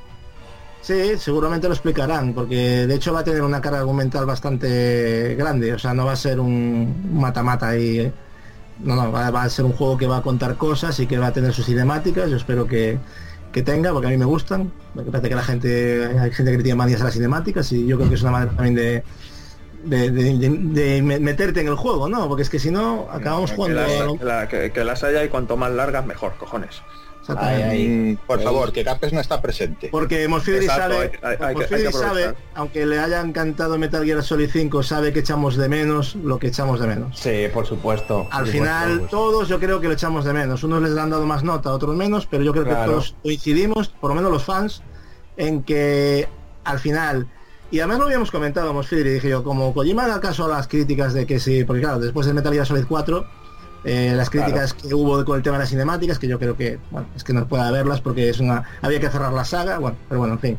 Y además Metal Gear siempre fueron cinemáticas, ¿qué cojones? O sea, es que siempre lo han sido. sea, pero al final pasó por el aro, o sea, se centró mucho más en el juego y, y quitó cinemáticas. Yo espero que en este juego pues que haya bastantes cinemáticas también y que nos explique un poquito lo que dice Marcos, es muy interesante, ¿no? Ese mundo apocalíptico, Eh, como digamos eso. Eh, sa- Sabéis que en, en L3 muchas eh, mucha prensa, eh, pues cada una de ellas, de, su medio especializado, eh, pues le otorga un premio a, juego o juego de L3. Eh, pues este Horizon se ha ganado unos cuantos juegos del juego, bueno, premios del juego de L3, o sea que ya viene con, con potencia. No, es que a ver, es que juego. yo, yo pregunto, mm, juegos del estilo, que alguien me diga uno que jugablemente le puedo hacer competencia, o sea, pero por lo que hemos visto, ¿eh? o sea, realmente hay algo tan tan espectacular, porque no solo es espectacular, es que se ve que tienes que hacer cosas, Es que, armas, eh, moverte.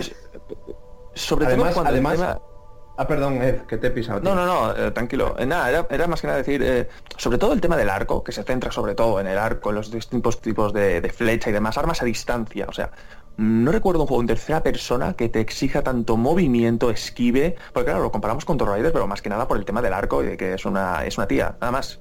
Pero ese- esa, esa agilidad en el movimiento, esa esquiva, eh, el saber qué, tipo de arma te tienes que poner, porque en el, en el gameplay del E3, el, robot que te enfrentas, este que está en una especie de poblado, eh, la tía, pues parece ser que lleva un escáner o algo y sabe su debilidad y parece ser que es el fuego. Y se equipa, flechas de fuego eh, y atacar, o sea, ese, componente rolero que tiene de que cada enemigo tiene su debilidad, su punto débil e incluso tienen eh, dependiendo de cómo les ataques, que te, que te sacan esa, e- ese, yo qué sé, esa pieza que si, que si le das, pues le- te lo puedes cargar, pero que es Claro, la bastante debilidad. complicado, no sé. Eh, no- es no muy, sé si os- muy estratégico. No sé si te ha pasado, Mosfiri, eh, que por momentos, hay un momento en el que vas en una especie de robot, es un como un, que bueno, de eso lo tienes que domar, es como una especie de, de perro grande, un caballo, no sé. Co- Como Y- un reno, ¿no? Era sí, un reno. eh, pero me dio la sensación de, de estar en un momento en Witcher 3, ¿no? O sea, eh, por esos decorados, o sea, parecía de Witcher. Aparte el motor, yo creo que es de los que más se le acerca de Witcher, ¿eh? O sea, Oye, pero- lo que he visto. pero- Y, y nada, el contraste de llegar a un poblado y de repente ver desfilar los robots y tú, cago en la puta, ¿qué es esto? O sea, Eso- te quedas eso- así un poco, ¿no? Eso es muy de Witcher, eso, eso es muy de Witcher. Sí, y O sea, sobre todo, no sé si os fijasteis que la destrucción que hay alrededor de las peleas. Efectivamente, Y en estos las casas, escenarios los que, se, que se van rompiendo. Quizás le falta un poquito el tema de, mm, del, o sea, eh, de Witcher 3, por ejemplo, el movimiento de los árboles, la vegetación es bastante superior, pero claro, también hay que compensarlo con lo que tú comentas, ¿no? Con el tema de la destrucción, puedes tirar cualquier árbol que te, que te encuentres por medio, casas, etcétera, ¿no? Lo que te decía, ¿qué te pareció? O sea, todo esto. A, a- a mí, a mí lo que más me llama la atención es que sea un juego de guerrilla. O sea, quiero decir, esta gente siempre ha hecho eh, first person shooter. Y, y- y esa- esto es algo nuevo completamente para ellos. O sea, eh, eh, os voy a poner el ejemplo de Creative Assembly con Alien Isolation. Fue algo totalmente nuevo para ellos y joder, menudo juegazo le salió. Y esto Sí, tiene pinta de que va a ser igual. Igual dan, dan el pelotazo. Oye, Mos, a ti Exacto. que, que- tú que conoces, bueno, sabes mucho de música también y te gusta, la banda sonora de este Horizon, Buah. Telita, telita, telita. Bueno, en, general todas las que han mostrado, ¿eh? Na- na- nada mejor que Serious Sam 3 y esas guitarras, Mosfiri. Buah, es que eso es la hostia ya. Qué Bueno, grande. y, ya, eh, y ya no hablemos de Doom, ¿eh? Eso ya Doom- para otra Doom ocasión, es- porque eso es- ya... es- es Doom bueno. Y ahora si no os importa, si me dejáis un momentito, porque tengo, tengo un compañero del que hemos hablado por aquí, lo tengo tomando el sol eh, en estos momentos. eh, el pobre, no sé si se va a quemar o no, está, está disfrutando de unas merecidas vacaciones, eso no sé si es posible. Pero bueno, yo sé si sabéis que nuestro compañero Gapex ya hace un año, hace un año, y lo comentó en uno de los podcasts, en, cuando estuvimos en Madrid en la feria, probó una demo que se llamaba Kitchen y bueno, era cerrado, o sea, la gente no lo podía ver, solamente los que lo probaban. Y luego nos decía al salir que yo que era que de Capcom y por lo que vivió, eso tenía que ser un Resident Evil. Pues efectivamente, acertó de pleno. Creo que ha probado este juego, mm, creo que un año antes que nosotros. No sé, Capex, ¿qué te, qué te ha parecido? Gracias amigo, un saludo para ti Marcos y extendido a toda la mesa de trabajo de En el Punto de Mira. También un saludo a nuestros escuchas y a todos aquellos en el foro de Facebook de En el Punto de Mira. Bien lo dices amigo mío, estoy disfrutando del Caribe colombiano, de la costa atlántica, en las Islas del Rosario. Y pese a estar de vacaciones con mar, con sol y con bastante cerveza, pues no me podía perder la, la cita de lujo, ¿no? Que se tiene todos los años con los videojuegos L3. Así que, pues en mis tiempos libres, desde la habitación, fui poniéndome al día. Y la sorpresa que me dio, la gran alegría que me dio este 3, sin duda es Resident Evil 7 VR. Lo dije en nuestro especial de Madrid Games Week. Yo tuve la oportunidad de probar la demo Kitchen y lo dije, esto tiene que ser una demo técnica de lo que piensan hacer con un Resident Evil. Esto no me hace más que confirmarme que estoy jugando eh, los preliminares de lo que va a ser un Resident Evil VR. No me equivoqué, ¿no? Las sensaciones en aquel momento fueron espectaculares. VR da la posibilidad de la inmersión total y absoluta en esto de los videojuegos. Yo personalmente nunca he sentido terror con un videojuego. Los videojuegos no logran ni siquiera los más, no sé, Fear, Doom 3, eh, los mismos Resident Evil. Tensión es otra cosa, pero terror no. Aquello que experimenté en Madrid, que se evidencia en el video que hizo Gatsu, donde se nota que salto, que es sobresalto, puede ser la cuota inicial de un, un renacer para el género del terror. Y aparte de eso, yo creo que es la oportunidad perfecta para el renacer de Resident Evil como lo que es una saga de terror. Así que para mí pues es una alegría absoluta y total y solo confirma que yo tenía toda la puta razón. Buf. Yo apuesto fuerte por VR, la voy a pillar no de salida, pero sí en las navidades. creo que es justo y necesario, creo que este videojuego tiene más que quemado totalmente muchas de sus mecánicas, sus propuestas. Básicamente el Uncharted 4 es un pedazo de juego, pero ¿qué es? Es un heredero, es una evolución de todo lo que ya propuso Mario 64 tantos años atrás. Los juegos han llegado a un momento en que se han estancado y yo creo que era el momento de dar el salto. Creo que Sony, Oculus y todas estas tecnologías eh, la tienen clara y yo como usuario pienso apoyar eso, aunque está más que claro que los primeros productos que salgan al mercado pues serán unos productos beta, ¿no? Veremos la realidad virtual real, eh, digamos, en su esplendor, quizás hacia la generación de PlayStation 5. Pero claro, como ahora las generaciones duran dos o tres años, tampoco está lejos, ¿verdad? Un saludo a todos y, y nos estamos hablando. Bien, y como aquí Gapes nos ha comentado que siempre viene bien eh, renovarse un poco eh, la, bueno, las mecánicas. Eh, no sé a vosotros, este Resident Evil 7, que nos, nos ha asombrado a todos aquí con un juego sobre todo también pensado para jugarlo en realidad virtual, porque es un juego que está visto en primera persona. Que creo que vive, debe un poco la demo que nos han presentado un poco de PT también, eh, hay que decirlo. No sé, este cambio en cierta manera de género al terror, terror, porque en cierta manera la primera trilogía, por así llamarlo, era un juego de survival. Luego las otros tres, digamos que eran de acción. Y este casi que se centra más en el terror. No sé cómo a vosotros os ha parecido este Resident Evil, eh, así a grosso modo, por ejemplo, eh, Edward. A mí, Marcos, te lo juro, en serio, yo, yo es que lo estaba viendo, me, me quedé flipando cuando estaba viendo esa... yo no conocía el Kitchen, la verdad. Eh, y, y a medida que iba viendo el gameplay, decía, ah, mira, qué interesante, esto es para VR y tal. Y luego vi el tráiler y dije, hostia, qué pinta, ¿no? Qué, qué mal rollo da. Pero cuando vi lo de Resident Evil 7, se- en serio que no me lo creía, es que no me lo creía, no me creía. O sea, yo desde el principio estaba convencido que Resident Evil 7 iba a ser otro puñetero juego de acción, o lo mismo que Resident Evil 6. Pero, eh, en serio, cre- creo que no han podido eh, coger me- mejor fórmula. O sea, lo que, lo que ha hecho grande a Outlast, lo que ha hecho grande a Alien Isolation, y aplicarlo eso a, a- a un Resident Evil.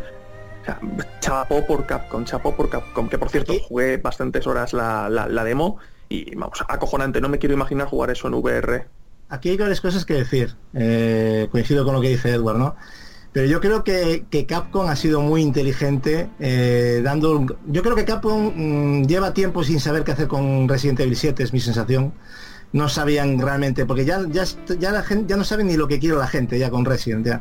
O sea, han probado de todas las maneras, ¿no? Entonces, ¿qué han visto? Han visto la oportunidad de- del- del vacío que ha dejado PT y han dicho, vamos a meternos aquí de lleno con esto que ha gustado bastante y creo que tenemos material como para convertir un PT en un Resident Evil. Yo tengo mis dudas, eh, sobre todo para un Resident, ¿eh? porque recordad que estamos hablando de un Resident. Seguramente el juego pinta muy bien, pero lo que, como dice Edward, pero para un Outlast o para, no sé, Silent Hill quizás parece más un Silent Hill, ¿no? aunque Silent Hill también era en tercera persona, vale, pero quizás pegaba más con, con Silent Hill que lo que me está pegando para Resident. Bien es cierto que, ya lo han dicho, los personajes que salen en esta demo, o como se quiere llamar, no tienen nada que ver, ni, ni siquiera creo que ni la casa ni nada, simplemente eh, es el motor que van a utilizar, ¿no, Ed? Si no me equivoco, es lo que han dicho, ¿no? Sí, No- el, el Rain Game se llama. Exactamente. Entonces han un poco mostrado esto, pero yo creo que es una forma de darle un nuevo rumbo a la saga. No sé cómo lo veis vosotros. Eh, yo me llevé yo me llevé una sorpresa enorme la verdad Eh, bueno aparte de que como es flipé o sea me levanté de la silla aplaudí y todo lo que tal Exacto. pero pero luego pensando en frío es lo mismo que decías tú Gatsu o sea hostia pero es que es un Resident Evil en primera persona esto es algo completamente nuevo que sí que si fuese un Outlast o lo que sea Claro. eh, pero un Resident Evil yo es que aún se me hace muy raro vale o sea bueno es lo que decís vosotros ya han dicho que no va a tener nada que ver pero hoy mismo ha confirmado que el juego va a ser en primera persona. O sea que a ver qué tal lo llevan a ver qué tal lo llevan. Yo sigo dudando pero también tengo que deciros que me alegro muchísimo de que vuelva al género de terror y por lo que se ve va a ser un terror bastante eh, psicológico bastante bastante jodido vamos a decirlo así Terror, pu- terror puro. eh, exacto exacto Oye, pero no, pero no se puede negar que tal y como presentaron este juego, están vendiendo la, real- la realidad virtual de una manera, oye, que esto apetece, por una parte apetece y por otra cojona, eh, jugarlo en Marcos. realidad virtual, ¿eh? Marcos, yo te digo una cosa, yo después de ver lo que he visto con Resident Evil, es que me dan hasta ganas de comprarme VR antes del lanzamiento de Resident Evil. O sea, con eso te lo digo todo, que yo VR tenía pensado comprármelo, o sea, al medio año largo o cosas así, pero saliendo Evil en enero, eres. hombre, Es que la pasta la invierto en juegos, tío. Y, es que me lo estoy pensando muchísimo, pero claro, también dices, joder, es que como juegue esto voy a tener que necesitar un bypass o algo, porque me va a dar un chungo. Pero bueno, yo creo que es un juego que a todos nos está apeteciendo jugarlo en realidad virtual, pero por otra parte nos acojona un poco. Es una cosa. Pero bueno, después de vendernos el Resident Evil como realidad virtual, recordad, Resident Evil no es un juego exclusivo de realidad virtual ni es un juego exclusivo de PlayStation 4, también va a salir en One y, y en PC. Nos salió una retaíla de, de juegos que van a salir también directamente para realidad virtual, como va a ser un Batman, que las críticas de que lo han probado dicen que es inmersivo a más no poder, es algo increíble, hacerte la piel de, Batman mismamente. Eh, una, creo que dijeron algo así como eh, del Star Wars Battlefront hay unas misiones de X-Wing que creo que te las van a dar, eh, no sé si gratis o es un añadido a los que ya tengan el juego de Battlefront. O sea que si ya tienes Battlefront, pues algo que ya te has ganado con, con él. Y también tiene una pinta, una pinta brutal también ha habido una expe- dicen que bueno cualquiera que tenga el Final Fantasy 15 que, va a salir pues también podrá disponer de una experiencia para jugar al juego en, realidad virtual. Digamos que son momentos que puedes disfrutar eh, utilizando las gafas sobre todo ver la personalidad de ciertos personajes.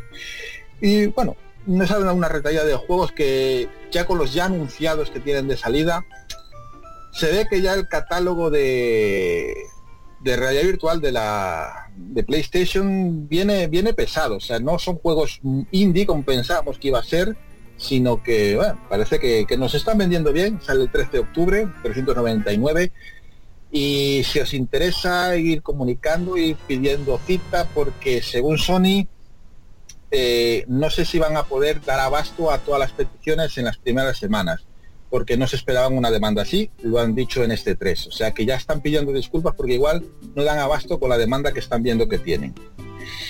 Bien, después de pasar así un poco por encima de la realidad virtual, no sé si queréis comentar de algún juego que os haya impresionado de realidad virtual o...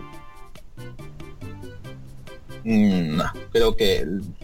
No sé, Bueno, eh, a mí, yo si, tu- yo, si- yo si tuviera que decirte, hombre, el Batman me hace bastante ilusión, ya que lo lleva Rocksteady, y vamos, sería uno de los juegos que estoy seguro de que será de una calidad brutal y que pillaría para, para VR, y evidentemente la compatibilidad de Resident Evil, que aunque puedas jugarlo sin VR, o sea, yo creo que jugarlo eso con el VR, o sea, es el juego que, que, que- que más creo que lo va que, que va a ser más inmersivo y que más lo va lo va a explotar. Aunque creo que en el E3 el que han dicho que más han flipado ha sido con el Batman que no sé si se ha filtrado algo porque no se ha visto nada. No, no se ha filtrado ningún... Es que ningún se ha visto a Batman ahí el cogote y poco más, digo yo, a ver, Sí, para ya mostrar está, eso no mostréis nada, o sea, es que lo siguen ahí también... ocultando, pero bueno. También hay un juego de que se llama creo que Far- Flashpoint o algo así, que viene con un periférico más feo que su, bueno, eh, donde, pero bueno, dicen que está bastante bien, es también muy inmersivo, pero bueno, se ve, se ve que no van a ser todos juegos indies como pensábamos así de cuadraditos y tal, y no, no, juegos potentes para, bueno, para que se vea que los 399 euros que te vas a gastar, pues intenten valer la pena. Pero yo no sé si estaréis de acuerdo conmigo, cambiando ya un poquito de tema, un momento que alegró y a la vez decepcionó, que es eh, la noticia de que van a remasterizar los clásicos de Crash Bandicoot. O sea, llegaron, informaron, va a haber, eh, vamos a hacer el 1, el 2 y el 3, lo vamos a hacer para PlayStation 4. Y el ahí se ¿no? queda la noticia y luego Skylanders de Crash Bandicoot. Un anuncio que cuando lo vieron salir, como que la gente que se emocionó y quedó como un, ay, sabrá Dios cómo va esto. A ver, el tema de Crash Bandicoot es muy delicado, ya que al fin y al cabo los puñeteros derechos los tiene Activision y la cosa está muy complicada. ¿Qué pasa con esto, hombre? Que anuncie los remas unos remasters en un E3, pues no sé, a ver, lo único que me da a entender es que puede dar pie a que en un futuro, esperemos no muy lejano, pues Sony consiga eh, un acuerdo con Eduardo, Activision o lo que ya, sea. ya dijeron que, o sea, la presentación que se va a hacer el remaster del 1, del 2 y del 3, porque ha habido un acuerdo con sus socios de Activision, o sea que hay algo entre Sony y Activision para llevar eso. O sea, simplemente se llegó a un acuerdo y dirán, supongo que si tienen éxito, pues igual hacen más. Todo depende de de cómo se venda este estas remas- remasterizaciones. No sé si aquí hay mucho fan de Crash Bandicoot o es Sí, algo yo- que a mí me gustaron mucho. A mí, a mí, ah, bueno, a mí me encantan, sobre todo en la, en la época el, el, el este, el Crash Team Racing este me parecía mejor que Mario Kart. Su época. Sí, sí, sí, pero de, de- Uy, de lo, lo que paliza, has dicho, paliza, Pero- paliza. Lo que muchos, lo que, lo que No, no, muchos no, no, no, reconocer, que no lo me, que no, que no, No, me aplaudo. por Dios, que no me gafes, lo siento Fidri, aquí. se están pasando que- Para que luego digan que es Nintendero, ¿no? Que es de Sega, pero bueno. Que no, que no, que Mosfidri ha dicho una verdad como una catedral. O sea, yo estoy, con el Mario 8 y me gusta más el Crash Team. Racing. No, a ver, eh, ojo, ojo aquí, cuidado aquí. A ver, estoy diciendo en su época, ¿eh? Mario 8 es la hostia. Las No, cosas como son. mola más. A ver. Ah, tío, eh, puto. Pero bueno, Que que- no, se- que- que no se note por si Gapes quiere represalias. Exacto. Pero Está- eso, que, pero- fue como un jarro de agua fría, ¿no? En plan, hostia, un Crash Bandicoot nuevo y de repente te sale Skylanders que dices tú, hostia, a ver, pinta muy bien, pero, joder, nosotros queríamos pues, una IP nueva, bueno, una IP nueva, un juego nuevo de, de Crash. Y bueno, lo que dices tú, Marcos, lo de los remasteres está claro que si les sale bien, yo creo que, que llegarán a un como acuerdo el- y harán algo. Le sale como el Ratchet at Clan, bendito sea. Exacto, ahí está. Bueno, sí, sería mucho pedir, pero oye, ojalá, ¿eh? Dios te oiga, porque yo creo que el Ratchet va a ser difícil de superar, ¿eh? Hostia, Va a como ser se ve el complicado. Ratchet, como se ve el Ratchet, imagínate un Crash que se vea igual Ya, ya. que el Ratchet. Y cómo se juega también el Ratchet, porque no, no solo hablemos de los gráficos, que jugablemente es una maravilla. Comentar, comentar también ya con otro, con otro juego que digamos que ha sorprendido porque creo que tiene el récord de dislikes en YouTube y que después de, verlo en el es campaña evidentemente eh, después de ver el tráiler en esta conferencia de repente toda la gente ha cambiado de opinión. Ahora ya es un juegazo que es el nuevo Call of Duty. A mí la verdad no es que vaya a hablar mucho este juego no es- estoy también un poco como cansado ya de, de los Call of Duty para ser, para ser sinceros pero bueno se ve fresco se ve se ve se ve que no parece que es un Call of Duty. Parece más o casi no sé si decir Halo pero, pero bueno tiene tiene una ambientación un poco un poco especial un poco rara. No sé si alguien quiere comentar algo de, de este nuevo Eh, Call of Duty se ha visto el tráiler Yo, por ejemplo, eh, me dejó flipado porque dije, porque hasta medio gameplay dije yo, hostia, esto tiene que ser Call of Duty, pero que no me di cuenta de eso hasta, hasta, hasta bueno, hasta la jugabilidad que ves y tal y dices tú, esto tiene que ser Call of Duty. Pero sí, sí, yo creo que, que lo del tema del dislike les han afectado y han pegado un remoledado, un remoledado de, de- de cara y, y sí, sí, sí, la gente ha cambiado de opinión. Y mira que yo la saga Call of Duty ya la dejé en el Black Ops 1. O sea que. Pero sí, a mí me ha llamado la atención, ¿eh? La verdad. A mí me moló mucho el tema de, de las naves, ¿no? Muy Star Wars, ¿no? A mí me pareció espectacular. Ese Sí, momento que se ve... además parece ser que el juego no va a ser lineal, o sea que puedes ir cambiando de misiones según un mapa, puedes, puedes ir para un lado, te puedes ir para el otro, o sea, no, no, no es lineal, no tienes que después de esta misión va la no, no, puedes cambiar, o sea, distintas misiones, distintos objetivos. Es algo bastante novedoso. Hombre, no, bueno. creo que sea un Star Citizen, pero... No, No, hasta ahí no creo que llegue. Nah. Que, por cierto, estoy deseando ver cosas de él, porque yo la- lo que probé en PC, eso va a ser una cosa tan inmensa que va, vamos, va a dejar en pañales a proyectos similares, ¿eh? O sea, es algo abrumador. Y no sabemos nada de él. No, pero sigue recaudando dinero, que es lo bueno que tiene. Sí, Sigue recaudando y sacando... Y bueno, en cierta manera, pasando ya a otros temas, eh, digamos que este 3 eh, ha tenido un gran, una gran cuota, una gran cuota de juegos de, superhéroes. Incluso en esta, esta conferencia de, de Sony nos ha presentado el nuevo Spider-Man, que es exclusivo de PlayStation 4 de Insomniac Game. Yo no sé si, Gapes, ¿puedes salirte un momentito del agua? No sé si te, si te importa, o sea, sacarnos un momentito nada más para nosotros y contarnos qué te ha parecido este 3 lleno de juegos de, de superhéroes. Uf, Marcos, es que, a ver, en el caso, por ejemplo, del cine, es una realidad que los cómics son el actual combustible de las grandes taquillas en Hollywood. El noveno arte está nutriendo las salas de cine. Así que el videojuego no quería ser ajeno a eso. Este 3 estuvo totalmente eh, superheroico. Una de las cosas que se mostró y que más me ilusiona a mí, que es una de las ediciones coleccionistas que me pillaré de todo lo que se enseñó en el E3, es Injustice 2, ¿no? La secuela de aquel maravilloso Injustice God Among Us, que tuvo entregas en todos lados. Vita, Play 3, 360, eh, Play 4, PC, bueno, Wii U.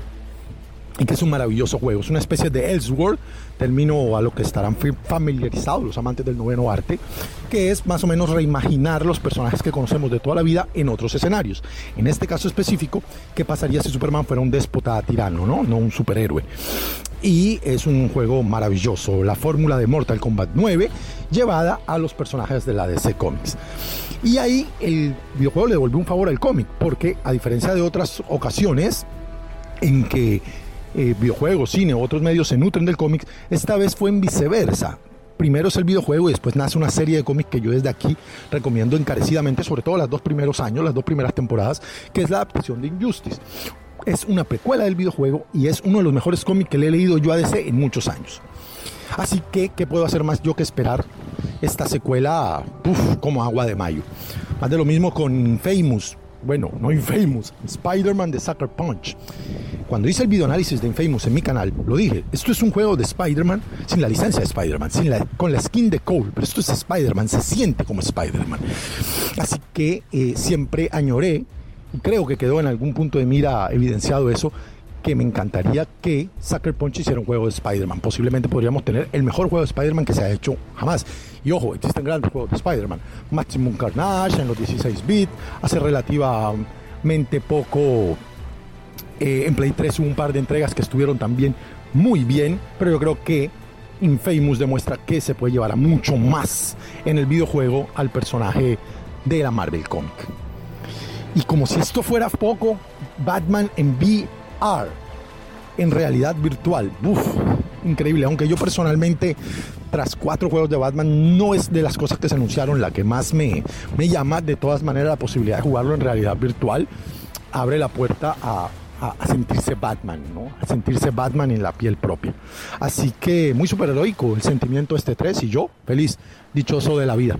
Ahora los dejo que la playa, el mar, el cóctel que tengo en la mano me están esperando para seguir disfrutando estas hermosas colombianas en bikini que tengo paseándome enfrente. Ustedes sigan allí en su fría habitación española hablando de ñoñeces. Chao amigos.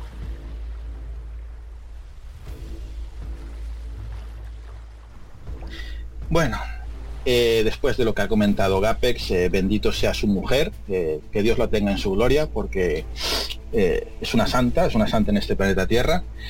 Es difícil aguantarlo, pero bueno, que siga disfrutando de, de sus baños, de su, de su alcoholcito allí por la playa y que, que se queme mucho, que se queme. Y, nos- y nosotros también somos unos santos, o sea, que, pero bueno, la mujer, la Bueno, mujer más, la mujer más. de tela. Pero bueno, eh, ahora quería comentaros a vosotros, el tráiler que ha presentado Insomnia de Spider-Man, yo no sé si sabéis muchos de superhéroes, pero pintar, pinta bastante bien. Pinta cojonudo. O sea, a mí me ha encantado. O sea, yo adoro Spider-Man. Es posiblemente mi personaje de Marvel favorito. De Marvel, ¿eh?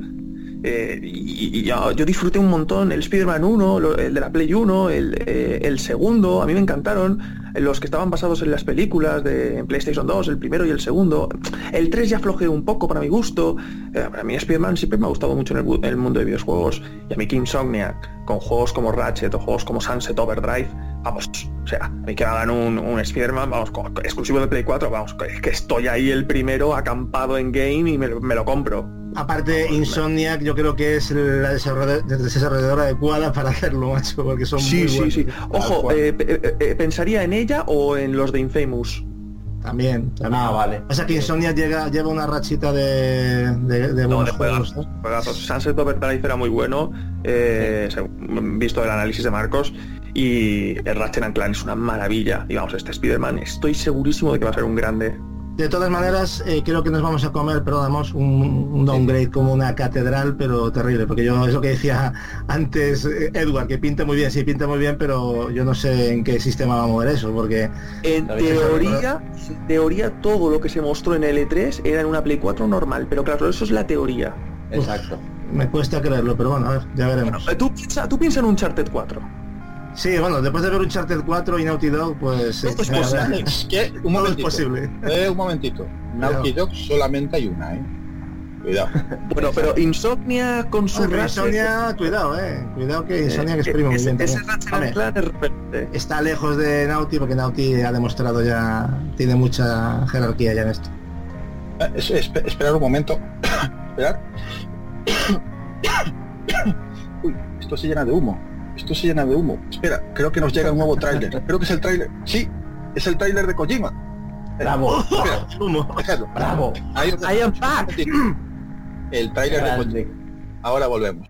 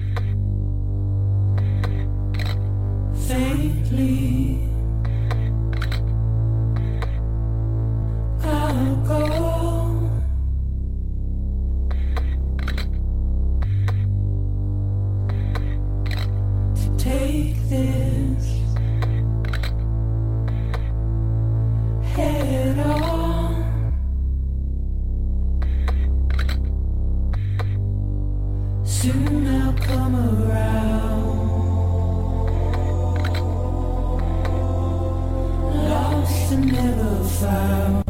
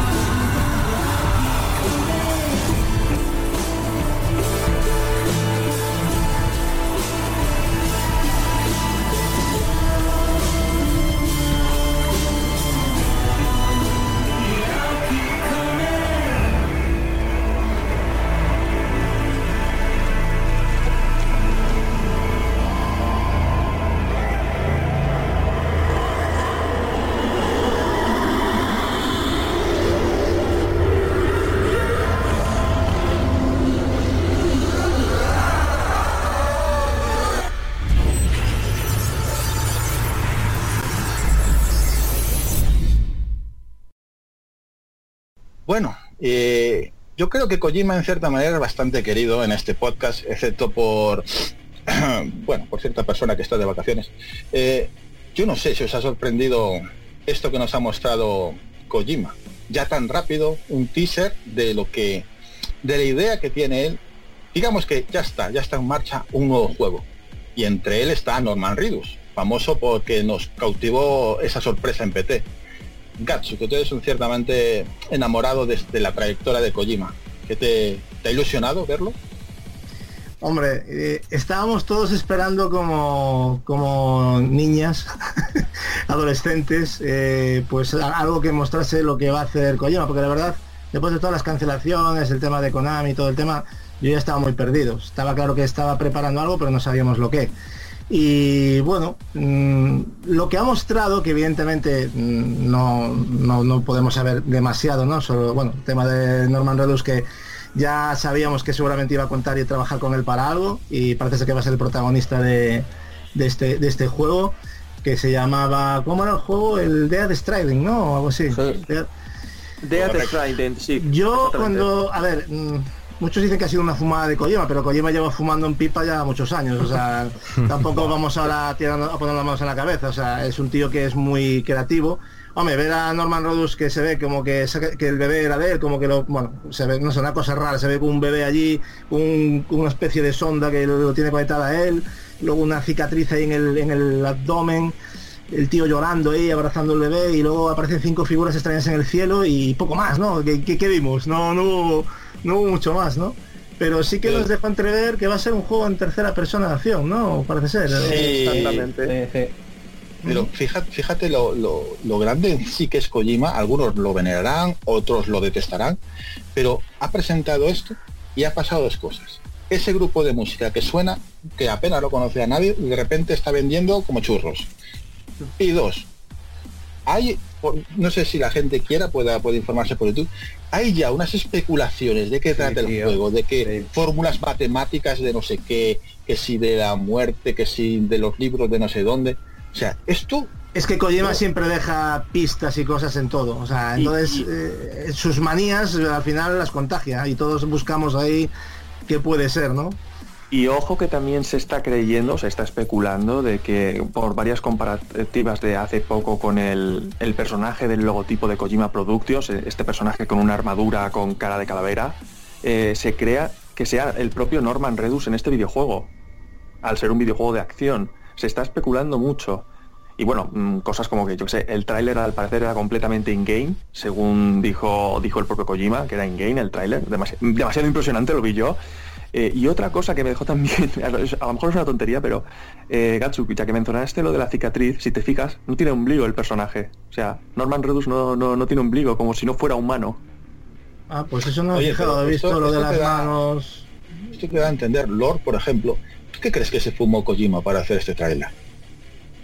Hombre, pues eh, como también gran fan y seguidor, más o menos sé por dónde van los tiros y lo que y lo que ha estado fumando durante años. Y la verdad es que, he estado leyendo varias cosas, también me ha gustado mucho y, y la verdad es que obviamente empiezas a atar cabos extraños cada vez más, pero lo que sí que me da la sensación, y creo que no iré demasiado errado, es que en realidad de alguna forma él está hablando sobre sobre el daño que, que podemos hacer a, a la tierra en- yo creo que ahí como se ve como manchas huellas de petróleo eh, sí, los, peces muertos, las ballenas varadas, sí, sí, sí. sí. muerto alrededor el La- tema de los- que el, la- el deshielamiento también, porque se ven unos icebergs a lo lejos. exacto además el tema de que él no tenga ombligo que podría ser un síntoma de un clon etcétera etcétera no un montón de cosas que Y alguien Que- en el cielo, ¿no? También, porque aquí esos cinco personajes, ¿qué es? ¿Qué es, ¿Qué es eso? Ahí está, ¿no? Como unos entes parecía- parece que estén juzgando a la Sí, situación. Entonces es eh, realmente fliparos, o sea, es que simplemente con el tráiler de pocos minutos nos estamos flipando todos de una forma brutal. Y esto lo está Nos consiguiendo como siempre por nada de tiempo. Y por un poquito de contenido. Y eso es eh, eh, lo que yo creo que describe un poco el E3 y la filosofía que debería tener. El tema de crear esas expectativas y crear un poquito esa, esa magia que envuelve el tráiler y toda esta fantasía que vamos a tener porque obviamente este juego va a tardar en salir, él mismo lo ha dicho. Eh, si no me equivoco, en unas declaraciones dijo que aún no tenía ni siquiera preparado el motor para este juego. A ver, pero es que el humo, yo creo que este humo es necesario, es lo que dices tú. O sea, hay gente que se tira las manos a la cabeza como que esto no lo tendrían que omitir. Es que, a ver, ¿qué es un Pero- E3, señores? O sea, Es realmente, una, ¿qué- qué- qué- es una- es una previsión de futuro. O sea, para es lo ver mismo lo, que pasó para lo va a, para ver lo que va a salir voy a game y miro el catálogo o sea ya está o sea Claro que sí, eh, quiero claro ver cosas sí. nuevas y vale evidentemente hay que mostrar cosas también pero que, creo que estas cosas estas pinceladas están muy bien y no solo porque sea Kojima lo- por cualquiera hablo eh Kojima pues, vamos a ver, bueno, eh, eh, el año pasado, ¿a quién cojones no le emocionó el tráiler del remake del Final 7? ¿A quién no? Claro. por eso ¿Eh? ¿no? Y es humo del grande. ¿eh? y se está- también o sea Claro, se ni nada o sea y esto, madre mía. Hombre, hombre, por favor. Incluso Horizon, con material in-game, ya estaban diciendo que era humo, por no saber la fecha. O sea, Sí, imagínate. La gente- Y me gustaría antes de pasar el tema de, bueno, de dejar este ma- magnífico teaser de, de- que nos trajo Kojima, una apuesta, una apuesta. por cierto para, para Kawa está en el proyecto ¿eh? nada más Y Mark Cerny también, creo. Eh, ah, ah, sí sí sí que está está Marcel sí es cierto una, Como una apuesta. Sí, sí, una apuesta de cada uno. ¿Para qué año lo veis? Por ejemplo, tú primero. 2018. Lord, Sí, 18, 19, sí, sí. Mosfidri 18-19, seguro. y Edward. Eh, Navidades de 2018. Apurando. yo O creo que lo va a sacar que- más, más bien en septiembre como Metal Gear, ya verás, seguro. O sea que nos queda hypeo durante dos años por lo menos. Yo, ¿sabes por qué pienso? A ver, está claro que salvo que estuviese trabajando en Konami y ya empezara a hacer cositas, que lo dudo mucho, porque estaba demasiado ocupado ya con, con, con acabar Metal Gear Solid 5 de una manera digna, que yo creo que lo consiguió al final, pero bueno, ya todos sabemos lo que pasó, ¿no? Y tuvo muchos problemas. Yo creo que mis expectativas, pues claro, los juegos de Kojima 3-4 años no bajan, normalmente, ¿no? Pero eh, hay una cosa que creo que deberíamos de tener muy en cuenta, y es el motor. Creo que está trabajando con un Real 4. Y Eh, eso va a es cortar... verdad, es verdad. Sí, ha cambiado, o sea, no estaba mirando qué motor utilizar, porque evidentemente el Fox Engine no es de él, es eh, de Konami, De Konami. y, pero va a cortar muchísimo los, los tiempos de, de programación.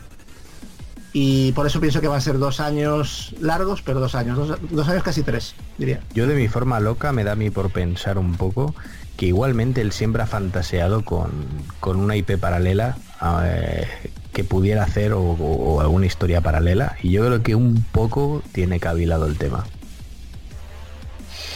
Pero bueno, aquí vamos a dar por finalizado el primer eh, el primer teaser de Kojima, o sea que prepararos chicos porque os quedan un par de años mínimo, como aquí los apostantes dicen, de más y más hypeo.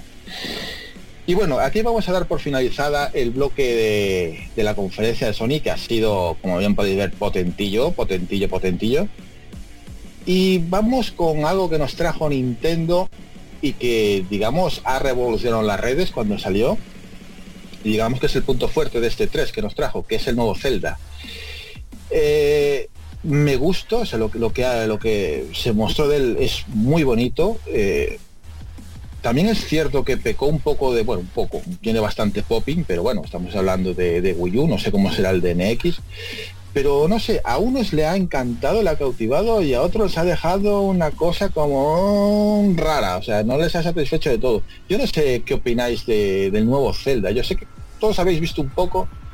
Eh, Mosfidri, a ver, ¿tú qué a ti te gusta Eh, un poco este Zelda? Yo me, yo me, bueno, yo me tragué el Treehouse entero. O sea, soy de los tontos. Soy, soy de los Eres tontos mi, eres mi ídolo, Mosfidri. Te, Esta- te quiero más que, que ayer ya, ¿eh? He perdido, masoquismo. he Grande. perdido dos o tres horas de mi vida, no sé, ya no lo recuerdo ni quiero recordarlo. Pero cre- creo que odio Pokémon ahora y eso que me gustaba. pero mismo, me pasó lo mismo. La hora más infernal. Madre mía. Bueno, eh, a mí el Zelda me ha encantado, tengo que decirlo. Eh, a un mundo inmenso. Sí es verdad que estaba un poco vacío, pero bueno, este juego todavía le queda un poco porque es que había hecho ni han seis putas horas de gameplay no han dicho fecha todavía. O sea que. Pero a mí me ha encantado, me ha parecido súper bonito, eh, muy Nintendo, como no. Eh, creo que se ha alejado un poco de la tónica habitual de, de los Zelda y, han y ha cogido muchas cosas de, de- de otros juegos, lo cual está bien. Eh, de hecho, de hecho no sé si era Unuma o Miyamoto decía que, que bueno, que querían evolucionarse un poco en la saga. Y, y sin duda, joder, el tema este que le podemos cambiar la ropa a Link, eh, va a haber sistema de, eh, de leveo, no sé si eran las ropas o algo así, vamos a poder coger bastantes armas. No sé, yo lo veo bastante interesante, a mí me llamó, me llamó la atención, la verdad, me ha gustado. Para, de hecho, para muchos ha sido el juego del E3. Para mí no, ¿eh? pero a mí sí que es verdad que me ha encantado.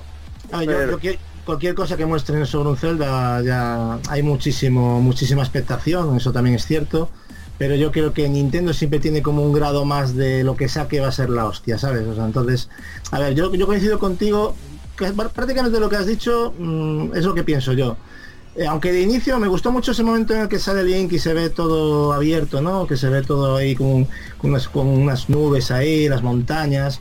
No sé, me gustó bastante, ¿no? Pero luego a medida que vas avanzando, te vas dando cuenta de que es un poco, mm, no sé si llamarlo soso, no le he visto- Sí, es que le falta Sí. algo, no sé, es como que el juego no está acabado, me explico, o sea, se ve que tienen claro el motor, mm, ha habido un downgrade de cojones, eso también hay que decirlo, pero sí, de cojones. ¿eh? Pero bueno, no pasa nada, el, el juego, a ver, es un Zelda y hay que valorar el juego como sí, pero eso también hay que decirlo. Si se dice otros juegos, de este también hay que decirlo. ¿no? Exacto, tío. Y en este ha sido exagerado, pero bueno. Yo creo que Nintendo eh, se ha equivocado en hacer una versión en base Wii U y que vayan a sacar lo mismo para NX. Yo creo que deberían de, de abrir un poco más el abanico, ¿no? Yo creo que este juego debería ser lanzado en NX en una versión, de hecho yo había apostado por dos versiones, ahora ya se ve que me he equivocado y va a ser la misma versión para las para las dos. Yo pensé que iban a hacer una específica de, de, de NX, pero no, se ve que no. Aunque yo pienso que algo se notará. no creo que vayan a sacar Yo creo que Solo- sí también, ¿eh? Sí. eh, tendrá más vegetación, más tal, más resolución, alguna cosita más, pero bueno. No me desagrada tampoco eh, el Zelda, eh, o sea, lo, lo que es la idea, pero hay que ver cómo lo implementan, eh, todo lo que es la jugabilidad, las mecánicas, porque entramos en lo mismo. Es un Zelda, señores, pero tiene que ser un Zelda, no, no es un Tomb Raider, no es un The Witcher, o sea, es un Zelda. Y entonces tienen que tener todos esos elementos de Zelda que lo hacían divertido, ¿no? Exacto. Pero no a distancia. En plan, corre para allí, Zelda aquí. Corre para allá, Zelda acá. O sea, no. Y yo creo que ese es el, gran fallo, ¿no? Que hoy en día los juegos de, mundo abierto se preocupan más de hacerlos grandes que de hacerlos compactos y consistentes en, lo que tienen que ser. Y yo creo que con Zelda no se pueden equivocar en eso. Que no hagan un, un Xeno un Xeno, un o sea, no, o sea, no, que no hagan lo del Xenoblade porque si no es terrible, o sea, está muy bien, es muy grande, pero yo de Zelda me espero algo más. Y bueno, lo que han mostrado no está mal, pero sigue teniendo eso que dice ¿no? Ese, ese rollo desangelador que como que está todo muy vacío, ¿no? Muy hueco. Sí, es la sensación, ¿no? Por lo menos inicial. Bueno, yo para mí es un juego que aquí lo han presentado mm, para Wii U y es un juego que yo voy a jugar en NX porque sale a la vez. O sea que, de cierta manera, lo presentan de una manera un poco rara, no sé si lo veis vosotros. La PES también lo va a jugar en NX, seguro. Esto me recuerda, esto me recuerda, y no sé, no sé si lo recordaréis, al mismo movimiento que pasó con Twilight Princess, que salió para GameCube y para Wii. Sí, Eso, es- que- de hecho, muchos apostasteis por lo mismo y que iba a repetir y al final pues parece que es así. Claro, Zelda, Zelda es un pepino y si van a sacar consola nueva, pues les interesa que ese pepino salga en su consola nueva. Es, es lo que les interesa. Es que Pero yo bueno. me- me estoy fijando ahora, por ejemplo, estoy poniendo gameplay y lo estoy viendo otra vez de nuevo y aparte de que es que veo todo muy repetido, ¿no? Todo mucha hierba la misma, o sea, no hay o sea, tienen que cu- cuidar más los paisajes, ¿no? O sea, Yo es creo que el fallo de este juego, y, y eso se lo he criticado siempre desde que lo vi por primera vez, es que a mí me parece un Skyward Sword HD. O sea, el cel shading es bonito, sí, pero no sé, no, no, no le veo una evolución más. Ostras, eh, eh, pues a mí me recordaba más al Wind Waker. bueno, sí, sí, más, es lo mismo. eh, sí, pero como Wind Waker un gráficamente se parece más- a Wind Waker, ¿eh? Sí, sí. Sí, a ver, es- Pasa que es más infantil el Wind Waker, eh, tiene otro Sí, a lo mejor el trazo, el dibujo. El sí, trazo es diferente, más. pero sí, pero el cel shading es, vamos. sí, el cel shading es También hay que decir que por primera vez en, en un juego de Zelda, Zelda no, pero todos los personajes de más a su alrededor tienen voz. Sí, por O sea, primera vez. Es cierto, es verdad. O sea que a ver, a ver, a ver, si- a ver cómo se porta Nintendo. Si es como, como Sony que trae hasta los juegos doblados, o digamos lo deja inglés y solo en español. Pero bueno. La verdad es que el Zelda no ha dejado indiferente, como bien podéis ver. A unos le entusiasma mucho, a otros le deja sus dudas. Y esto fue lo, bueno, básicamente con lo que vino Nintendo al, al E3. Eh, bueno, también nos trajo, hombre, el Pokémon Sol y Luna. Lord, ¿qué te han parecido el Pokémon Sol y Luna? Vamos a ver, yo eh, aquí yo creo que es, es de esos momentos en los cuales en la, en la conferencia de, de Nintendo, y, y lo digo con todos mis respetos a todo lo que gusta Pokémon, yo me gustaba en su tiempo, pero mi cerebro desconectó de una forma que casi me da un lapso. O sea, eh, no entiendo cómo puedes hablar de Pokémon dos horas. O sea, vamos a ver, si, es- si es ¿Por que... Sí, pero pues, o sea, ves un personaje que, que tiene tres acciones o cuatro, yo qué sé, y, y- y solo veía al muñeco dar vueltas mientras Porque estaban no ahí. nada más que presentar. Es que, es que, es que era acojonante. O sea, mira, y en este combate podemos apretar la A, luchar y lanzar una Pokéball. No, es que la- Hostias, eso no, se- eso no se Las podía hacer ni en personas que Pokémon estaban Azul. llevando la, la charla, eh, por favor, eh, o sea, Es que, por a ver, favor. a- a- hay una Por cosa favor. clara. eh, la gente lo, malinter- lo malinterpretó. Esto no era una conferencia, era un Treehouse. Un Treehouse se hace después de una conferencia.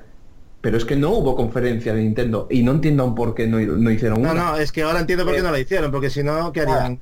Calladitos. Nintendo va siempre a su bola. O sea que aquí no Sí, eso siempre, eso siempre. Bueno, eh, por lo menos no hubo teleñecos, ¿eh? Agradezcamos eso. No, no, no, no. Tío, prefiero los putos guiñoles a, Pues sí, a- a lo pues que a mí me hicieron más gra- se me hizo más divertido los teleñecos que escuchar a estos parias. Además los teleñecos tuvieron su razón. Pero Exacto. esto, esto, eh, yo de verdad no sabía por dónde cogerlo. Y además, es que además estaba viendo, estaba viendo con mi pareja, estábamos los dos mirando, y me y además mi pareja me dijo, pero si es que eso lo veo como rota en la cámara. Tío, eso, es que- eso, eso no es, eso no es sano para, pa- para los niños, yo ya te lo voy diciendo. Eh, pero bueno, a mí lo que más me llamó la atención, aparte de... mm, Bueno, no me llamó la atención los Pokémon porque no los sigo, pero sí para 3DS que también han anunciado que el Dragon, pues eh, creo que 7, eh, sale sí. ya también en septiembre, o sea, ya está aquí, a la vuelta de la esquina.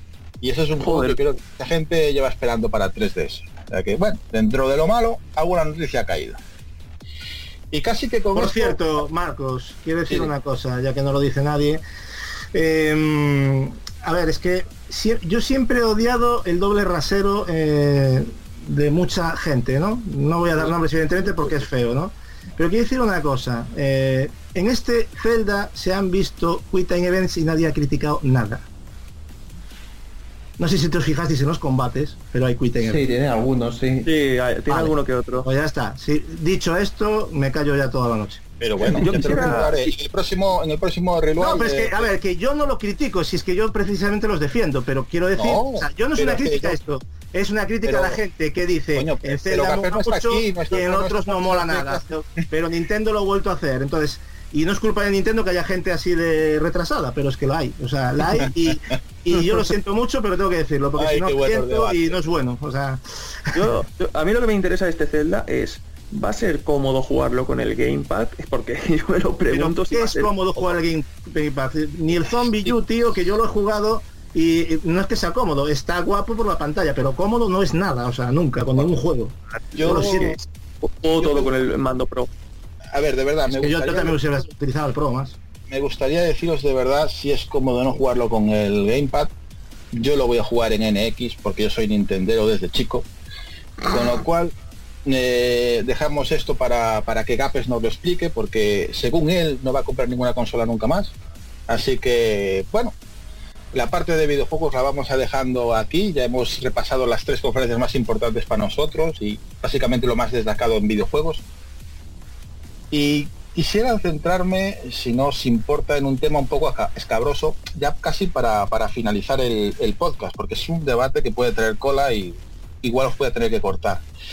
Y es que ya en, en la conferencia de Microsoft, eh, Microsoft mm, novedades de juegos no ha traído, en cierta manera, pero sí nos ha presentado dos hardwares nuevos. Y esto ya es raro, que es la Slim, que ya se sabía y se había filtrado de Xbox eh, One, la Xbox One S, bastante más pequeña, eh, más económica, en su edición de 500 gigas está a 2,99 y que puede reproducir eh, Blu-rays y, y streaming en, en 4K, que es lo bueno. Pero al final de la confer- conferencia nos sorprendió, era un rumor a voces, que sí es cierto, o sea, están preparando una Xbox, digamos que remodelada, llamada Xbox Scorpio. Y no se cansaban de decir que será la consola más potente de la historia, con sus 6 teraflops, que será especial para la gente que reproduzca los juegos en 4K. Y se cansaron de repetir también que todo juego eh, funcionará tanto en la Xbox mm, de gama baja como en Scorpio. Solamente que la de Scorpio tendrá mejores texturas, mejores gráficos, mejor resolución, mejor frame rate y la otra pues eh, para lo que dé. Eh, dando a entender que para ellos eh, están tomando un tono de que ya no existirá generaciones, o sea, ya se irán posteriormente pues eh, adaptando cada X tiempo, tres años, cada cuatro años, un nuevo modelo más potente que el anterior, donde los juegos todos seguirán funcionando en todas ellas. Algo como, digamos, lo de los teléfonos, pero sin ser cada año, sino cada tres o cada cuatro años. Luego también eh, se confirmó antes del E3 ya lo dijo claramente Sony, que sí, que están trabajando en una, ex- eh, una PlayStation Neo, que también está enfocada pues a un público que quiere mejor gráfico, mejor film rate, eh, gráficos 4K, pero que no la van a presentar, bueno, están trabajando en ello. Pero nos encontramos también que Nintendo en marzo creo que es de este año que viene eh, presenta en X y que también creo que lo ha cogido un poquito por los no este- estas nuevas consolas de, de Sony y, Microsoft. Cierto que la Scorpion se prepara a su venta para finales desde- del 2017. Eh, o sea, nos hemos encontrado así de repente con que lo que antes para nosotros eran las generaciones eh, desaparece de cierta manera. Eh, también hay que recordar que la generación anterior, PlayStation 3 y eh, Xbox 360, nos acostumbró muy mal, porque generaciones que duraran 7, 8 años, solamente es esa. El resto, si vosotros eh, miráis en información, en, historial, las consolas desde 8 bits hasta llegar a PlayStation 3 te duraban 5 años. A los, a los 5 años ya estaba presente a la venta la nueva consola. Y aquí nos tenemos que la Scorpion va a salir a los 4 años de salir One. Yo en cierta manera eh, creo que mm, por cómo se mueve el mercado, eh, están cometiendo un fallo de que están diciendo de que van a funcionar en todos los sistemas, lo están garantizando. Y en cierta manera pueden mentir en una parte. Y es que yo lo que creo, lo lógico, lo lógico es que eh, una vez que sale Scorpio, a los dos o tres años, los juegos que comiencen a salir para Scorpio ya no sean compatibles con, con la One básica. Es decir, esa One básica habrá tenido una vida de 6 o 7 años. Y los juegos que salgan a partir de ahí ya serán para... O sea, digamos que Scorpion sería en realidad una consola de nueva generación eh, que comenzará a dar sus resultados a los dos o tres años. Yo así lo veo. Pero bueno, aquí nos encontramos en una nueva idiosincrasia. O sea, esto es nuevo totalmente para todos. No- nunca nos habíamos visto en esta nueva política que nos traen. Yo no sé eh, aquí a nuestros nuestros amigos qué opinan de ello. Gatsu, Lord, Mosfidri, Edward. Gatsu, por ejemplo, ¿tú cómo ves todo esto? A ver, es que has, has metido mucho mejunje ahí ya. Nos has hecho el, claro. el bati- el batido de fruta. Claro, claro, sí, y, eh, a ver, es que pues, yo no sé por dónde empezar. Eh, está claro que lo que hemos- lo que conocemos como hasta ahora como eran las co- como eran las consolas, eso ya va a desaparecer de cierta manera. Mm, yo no estoy de acuerdo con las críticas que se están haciendo a, los nuevos hardware como que si estuvieran echando por tierra pues a Play 4 y a One, porque no es así. Yo insisto, eh, a día de hoy todo lo que se está presentando tanto en para One como para Play 4 son proyectos eh, para esas consolas de aquí a dos años vista. O sea, eso ya lo tenemos garantizado. Por otra parte, Microsoft, que bueno, eh, esto es, duro decirlo, pero lo tengo que decir, eh, ha prometido que no iba a sacar juegos exclusivos para Scorpion, pero bueno, ha prometido tantas cosas y Firma de- decepcionado tanto este último año, porque yo aposté mucho por él, pero no sé qué ha pasado, que ha empezado a, mentir descaradamente. El dicho que, o sea, para él Scorpion nunca iba a salir, eso, eso no, no, no, no estaba en los planes de, ellos y bueno, ya veis, ya se le pilló con el carrito de los helados, ¿no? En fin, bueno, eh, ellos dicen que no va, eh, supongo que querrán contener un poco a la, gente y que no se cabre demasiado, ¿no? Pero a lo que decía Marcos, eh, a ver, esto al final las consolas llevan ya una, ya, desde Play 3 y 360, esto cada vez son más PCs, olvidaros. Las generaciones ya no se van a conocer como tal y van a ser generaciones como en PC con tarjetas gráficas. Entonces va, va a ser continuo, o sea, hoy será la Scorpio, luego será pues otra o, a lo mejor una consola que ya permita eh, hacer cambio de hardware, que yo quiero un futuro así, que al final se van a cambiar las, las GPUs seguramente y, será como, como un PC, como un PC es normal a día de hoy. Vas a una tienda, como esa tarjeta, la cambias y a tirar y punto. Y otro, otro- memoria RAM, lo que sea, ¿no? Pero, mm, pero bueno, a lo que iba. Eh, yo creo que, mm, que hay bastante malestar con la gente y yo no lo entiendo, ¿no? Porque yo, yo me he comprado una PlayStation 4 y una One, eh, he pagado por lo que estoy consumiendo eh, a día de hoy, por los juegos que tengo, y si sale otra consola superior, pues tengo la opción de seguir con lo que he pagado o si me interesa más potencia, pues, pues comprarla, porque esto no, no, no nos olvidemos que viene todo, eh, ya lo hemos dicho mil veces en los foros, de, de tú entras en cualquier foro y lo primero que veías de valoraciones de un juego es que no iba a una, hoy vi que ay, el, no sé qué uno que se reía por ahí que decía al el final Fantasy XV. no va a ser a, a 1080p como prometieron, va a ser a 900. O sea, ya, entonces, ver, cuando ves, cuando ves gente que solo se preocupa por eso, pues las compañías lo que hacen es decir, pues macho, pues habrá que sacar algo para esta gente descontenta. Ahí lo tenéis, ¿qué queréis? ¿Que os la regalen? No. O sea, tú has pagado por un hardware que hay gente que yo el otro día discutía con, con una oyente que se piensa que es un hardware basura, y yo me río, lo siento mucho, pero me río. No puedo admitir que se le llame hardware basura ni a One ni a PlayStation 4 con la de grandes juegos que hemos visto a nivel técnico y jugable también, también pero ya que estamos con lo, con lo puramente técnico, yo creo que es injusto totalmente decir que son consolas desfasadas de salida. Porque lo- lo- las cosas que han salido, Batman, Uncharted 4, Rise, eh, yo qué sé, un montón de juegos, eh, Rise of the Tomb Raider, Halo 5, hay un montón de juegos, Metal Gear Solid 5, yo qué sé, hay un montón de juegos Until Dawn, o sea, podríamos de hecho, decir... Sí, sí, de hecho, eh, que- perdona que te interrumpa, pero de hecho, no, hacer un inciso, eh, creo que mucha gente se queja, y esto creo que lo hemos oído mucho, sobre todo el primer año que tuvimos estas consolas, eh, que no se notó el salto generacional. También, claro, también. Yo, yo esto lo he hablado muchas veces, yo, yo he hablado muchas veces contigo, no, yo, es- yo es que tampoco estoy de acuerdo.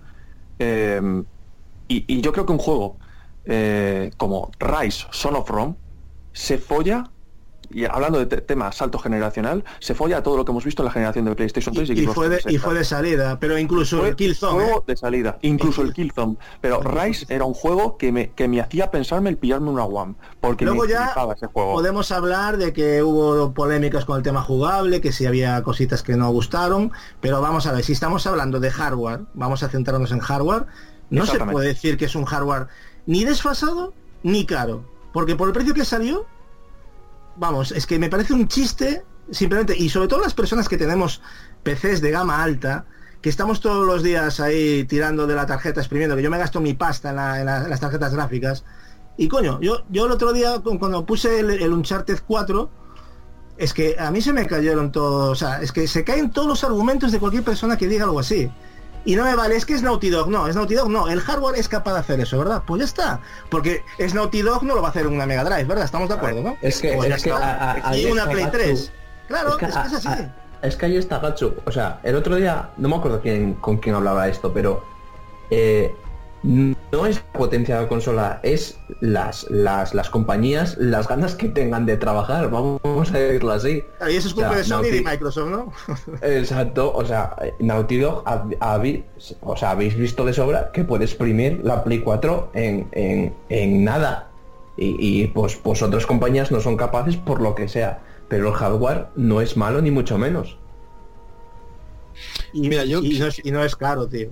Quisiera Exacto. eh, eh, hay que tener un poco de, de memoria. eh, esto, me acuerdo que Gatsu y Bonoman lo comentaron en, el, en la antigua voz de los gamers. Antes de que salieran las consolas nuevas, ni Play- bueno, PlayStation 4 y One, antes de que salieran, ni que se conocieran los nombres siquiera, ya por las filtraciones y de aquellas, ya nos decían, será un, eh, un hardware eh, más eh, normalito, o sea, no será lo último. ¿Por qué? Porque quieren que sea un hardware al alcance de todos, más económico dentro de lo que cabe. Eh, porque recordar cuan- cuando, salió PlayStation 3, eh, los precios eran una, una aberración. ¿Por qué? Porque estábamos, estábamos viviendo una crisis económica bastante importante en el, bueno, en el mundo entero. Y a su vez, las compañías de desarrolladoras exigían ya un nuevo hardware porque es que ya no podían dar más de sí ni PlayStation 3 ni, ni eh, Xbox 360 y mira cómo terminaron, ¿eh? Pero es que ya lo exigían, no solamente las compañías, sino nosotros mismos lo exigíamos. ¿Qué hicieron? Pues lo que nos presentaron, un hardware bastante potente para el precio en el que nos lo dieron y gracias, creo yo, a esta nueva política que van a traer con Scorpion y Neo y que los juegos valgan para ella y para la anterior, van a ocasionar que estas consolas que ya se decían en su día, yo no decía Gatsu, que sería una generación corta, 4 o 5 años, puede que sea gracias a estas nuevas consolas y a esta nueva política que estas consolas PlayStation 4 o Neo o perdón o One duren no 4 o 5, sino 6 o 7 años con juegos y novedades. Claro. No sé si lo veis así. No, no, no, yo A ver, sí. Y aparte, eh, habla tú, que no hablas. no, a lo ver, comento yo lo que Vamos a ver, esto, esto eh, y corregime si me equivoco, pero es lo que pienso. Esto no deja de ser bueno, el tema de Scorpio y la eh, posible y más que tuneada nueva Neo, porque yo me vuelo que Neo va, va a sufrir un cambio respecto a las características que vimos. Esto no deja de ser una generación encubierta, un cambio de generación encubierto, porque, joder, tú ves las espe- especificaciones de Scorpio con la actual Xbox One y el cambio es una animalada, es una animalada. A ver, eh, yo creo que el verdadero miedo que tendríamos todos y lo que nos de verdad nos tocaría la moral es que eh, empezaran a sacar exclusividades. Me, equivo- claro. me equivoco no. Lo que de verdad Claro. nos toca las pelotas son las exclusividades. Yo eso, sí lo me criti- sacan- yo eso lo criticaría por lo menos, sí sería criticable. Luego, Exacto. A ti no te saca- criticable. a, a mí Sony me saca el God of War nuevo exclusivo de PlayStation Neo y yo me cago en Sony. Claro, ¿Eh? porque yo creo que muchos nos compramos la consola pensando que también se haría un God of War y si se haría saldría para Play 4, ¿no? Y supongo que Microsoft haría lo mismo con One. Exactamente. A mí que me saquen una, una nueva consola, me sacáis una nueva consola, que es una versión update de, es la eh, de la PlayStation 4, pero van a compartir el mismo catálogo. Además, Gatsu, eh, tú más, en más de un podcast lo has dicho, el hardware es idéntico a PC. O sea, Sí, mm, la arquitectura. eh, exactamente, la arquitectura es, es la misma Mm, que PC. la O misma. sea, tú pones un, un juego en un PC de 500 euros y lo pones en un PC de 1000 euros y tú ves las claras diferencias. Te funciona en ambos juegos, solo que en el de 1000 euros pues le vas a sacar muchísimo más eh, beneficio. Y es lo mismo que va a pasar con Neo y con Scorpio. La ventaja que tienen las consolas, Edward, que no nos olvidemos, que siempre lo, lo decimos, y, y ese es el gran secreto, ¿no? ¿Por qué con un hardware como el de PlayStation 4 se llegan a hacer esas barbaridades gráficas que PC, o sea, no digo rara vez, pero no es muy común, o sea, yo, yo no he visto un Uncharted 4, insisto, en, en- mi PC, ¿eh? a día de hoy. He- Y he visto The Witcher 3, que sí, que es una maravilla, todo ultra y todo lo que quieras, pero comparas el hardware ¿Y dónde está el secreto? Que, claro, eh, el- las consolas siempre van a tener un trabajo en optimización superior. Hay mucha más inversión en, en software eh, que la que hay en, en PC. Entonces, en PC siempre tiran más de... Vale, Van, pues, a tener, van a tener esa preferencia en el mercado. O sea, los desarrolladores van a, van, a, que- van a preferir desarrollar en consola que en, que en propio PC. Entonces, ahora, ¿qué dicen? Por ejemplo, con vamos con Scorpio, ¿no? Que dicen que van a sacar, que la consola va a tener 6 teraflops de GPU, 8 núcleos y 320 gigas de ancho de banda. Vale. Para que os hagáis una idea, ¿eh? Con- podemos hablar de los 6 teraflops. Las nuevas 1080 y las 1070 de Nvidia, que son tarjetas que, que tienen un precio de 700-800 euros, solo la GPU, ¿vale? Tienen, eh, simplemente tiene 6,5 teraflops la, la 1070, ¿vale? 6,5, o sea, 0,5 más y 9 la de 9 teraflops la, la, la 1080, ¿vale? Pero vamos a hablar de los precios. Por ejemplo, mi tarjeta, la 980 GT XT, que es la que tengo yo, tiene 5,6 y es una tarjeta de 700 pavos del año pasado.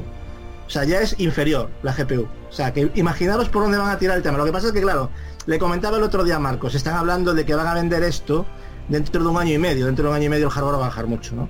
También Claro, eso hay que claro. decir. O sea, es un año y medio y queda mucho. Y están, claro, si lo sacaran ahora sería la, la rehostia. Es más, es más, os voy a dar una exclusiva. Dentro de un año, Nvidia sacará una nueva tarjeta más potente que la 1080. No me digas, ¿de verdad? Sí. No lo qué raro, ¿no? Pero, Sí, pero sí, eso sí, es sí. un- un- una Y- y- tarjeta y un espera, año- yo te voy a dar otra segunda. Y dentro de dos tienen planificado otro modelo. ¿A qué mola? ¿Y a qué es más potente? ¿Y a Y más, es más hombre, potente? sí, más potente. y más- ya. más- y más cara, y más cara. Y más cara. Exactamente. No, Pero es que- bueno. es que ridículo, es que vamos. eh, pero bueno, Mira, yo, por ejemplo, una, una- una pregunta que le pues, quisiera hacer, por ejemplo, a Mosfil, por ejemplo. Cuéntame. Tú eh, sale Scorpio, vale, te están te están sacando los juegos pues para las dos consolas, para One y para Scorpio. Eh, ¿Tú de verdad crees que va a ser así mucho tiempo? ¿O tú crees que en dos años después de salir Scorpio, en dos, tres años, van a comenzar a salir juegos que solo funcionen en Scorpio? Estoy segurísimo de eso segundo, Marcos. De hecho, de hecho, Phil lo ha dicho, Phil Spencer lo ha dicho. Eh, eh, eso, esto depende de las compañías. Si las compañías quieren hacer un juego exclusivo para esa, saldrá. Y, y apostaros el culo a que va a ser así. O sea Bueno, que. entonces, entonces, dentro de lo malo, podemos decir que si los dos primeros años Por ejemplo, si los juegos se comparten entre la básica Xbox One y la Scorpio, podríamos decir que es, eh, la Xbox One ha durado de vida Exacto. Seis años. Ahí. Ha tenido un Eh, periodo normal. De todas maneras, eh, esto que lo, lo tachan como un como algo muy grave, ¿no? Eh, que bueno, llegará un momento en que pasará y lo que dices, si pasa dentro con una vida ya razonable, pues dices tú, bueno, pues ya está. Pero es que esto pasa en PC desde hace muchísimo tiempo. O sea, ¿cuántos juegos hay que te piden una tarjeta 760 GTX mínimo y tú tienes una 750 y te tienes que ir a comer los mocos? Y yo tengo O sea, una y, 560. y hay drama. Y esa gente va a, a- a PC Box y dice, maldito cabrón de mierda, devuélveme mi pasta que me está estimando, que es que. O sea, por favor, seamos un poquito. Vale que las consolas eran, eran otro rollo, pero es que insisto, eh, esto evoluciona, o sea que esto ya es- está cambiando. O sea, hay que. Yo... Bueno, sigue, Gatsu, sigue. Ahora, No, no, ahora- que, ahora hay que, que hay que abrir las, hay que abrir la mente un poco y lo que pasa es que claro, aquí todo el mundo quiere tenerlo todo y claro, no todo el mundo puede tener un PC de 2.000 euros y se compra, pero eso ha pasado de siempre, no es ahora que Sony y Microsoft estén timando aquí a la gente, es una opción más y ya está. Pero- si la quieres la por- ejemplo, mira, eh, mismamente Lord, eh, yo eh, esto lo veo bien lo que estamos hablando aquí, por ejemplo, sobre todo con Sony. ¿Por qué? ¿Cómo Sony puede, puede inducir más a, a, a una Neo? Porque tiene juegos exclusivos, pero con una Scorpio eh, y, el precio que puede salir, igual alguno pues puede decir, oye, pues para esto igual me compro un PC y, y puedo hacer más cosas. ¿Tú crees, Lord, que sería importante? Creo que ya no van a dar vuelta atrás, pero para decidir más Scorpio y Xbox One, tiene que haber exclusivos solos para ellos, porque si no, si, porque yo creo que Scorpio te va a salir por un precio de casi 600 pavos cuando salga a la venta. Por las especificaciones, yo lo veo por ahí, 600 pavos. Yo creo que también es importante sacar exclusivos. No sé, Lord, como, como ves, si la estrategia es buena, tal como está, todo para todos, o A ver, eh, en, mi opinión, yo creo que, que en este caso, por lo mal que. Y yo esto hablo, yo también tengo la One, ¿eh? Tengo la One y la Play 4, lo sé, porque. Lo digo porque sé que hay gente que enseguida se embala y tiende a pensar que, que eres más de una consola o de otra. Y en ese caso conmigo no va. El tema de, de One, eh, para mí, pues eh, en esta generación, pues me decepcionó más, tanto como la 360 en la anterior, para mí fue mi estandarte eh, en esta no lo ha sido. Entonces, el problema que, que yo le veo aquí de, de- cambiar directamente a- a esto nuevo es que la gente tiene esa, esa reticencia. Entonces, ¿qué pasa? Que, que la única forma que podemos hacer para, para poderlo concretar Uy, Se ha caído. se ha caído, Se se ha se caído. Pero bueno, mira, mientras lo recuperamos, Gatsu, tú por ejemplo, eh, esto de, la- de, la- de las exclusivas, ¿tú ves que es necesario por para Scorpio? Esto de que también para PC, si tienes una consola súper potente y, y un PC, Pero a ver, eh, son exclu- a ver, son necesarias como las son para One, o sea, a ver. eh, es que sí, no, es si me refiero, es que, es que claro, si tú le estás vendiendo un producto a PC, a, a Scorpio y a One, Sí. todo, todo en uno, Ajá. alguna cae, o sea, to- todo no... No, pero a ver, espera que llegó Lord Lornoz, que te habías caído. si quieres continuar, Levántate. que te- levántate de las cenizas. ¿Cuál ave Perdonad que he perdido hasta el hilo. O sea. Hablábamos es- de, hablábamos de Xbox. Bueno, dice lo de hilos que estaba estaba cosiendo unos pantalones, entonces Ahí- mientras habla, pues. Ahí está, y por eso me, me despisto y me caigo. Entonces, eh, El tema, el tema es ese, ¿no? Que, que, a ver, el tema de las nuevas consolas, estamos en eso. La reticencia, a ver, el miedo que hay que, que se pueda tener es en el romanticismo de, de acabar perdiendo pues este tema de, de- de lo que es la consola en sí. Yo creo que el tema de que no saquen exclusivos en, la consola, eh, en este caso a Microsoft le ha salido bien la jugada eh, y lo explico porque creo que no, como estaba diciendo antes, eh, no les ha ido demasiado bien. Y la única opción que han visto para competir con, con Sony, en este caso, que se ha llevado, digamos, toda la, la- ración, era Monopolio. Exacto, unificar todos los, los fuertes y decir, bueno, estamos aquí con todo. Y no solamente te voy a regalar la copia de la consola, sino que te voy a dar la de PC. Y cuando te compres una gráfica más nueva vas a poder jugar al juego con los mejores gráficos posibles. Es cierto que si te dan la posibilidad de tener un PC con mejores gráficos, yo creo que la gente va a optar eh, por él. no creo que sea una desventaja. Estamos hablando de que todos tenemos una economía. Entonces supongo que hay gente que nos podemos permitir a lo mejor las consolas y habrá gente que se pueda permitir el ordenador más caro del mundo.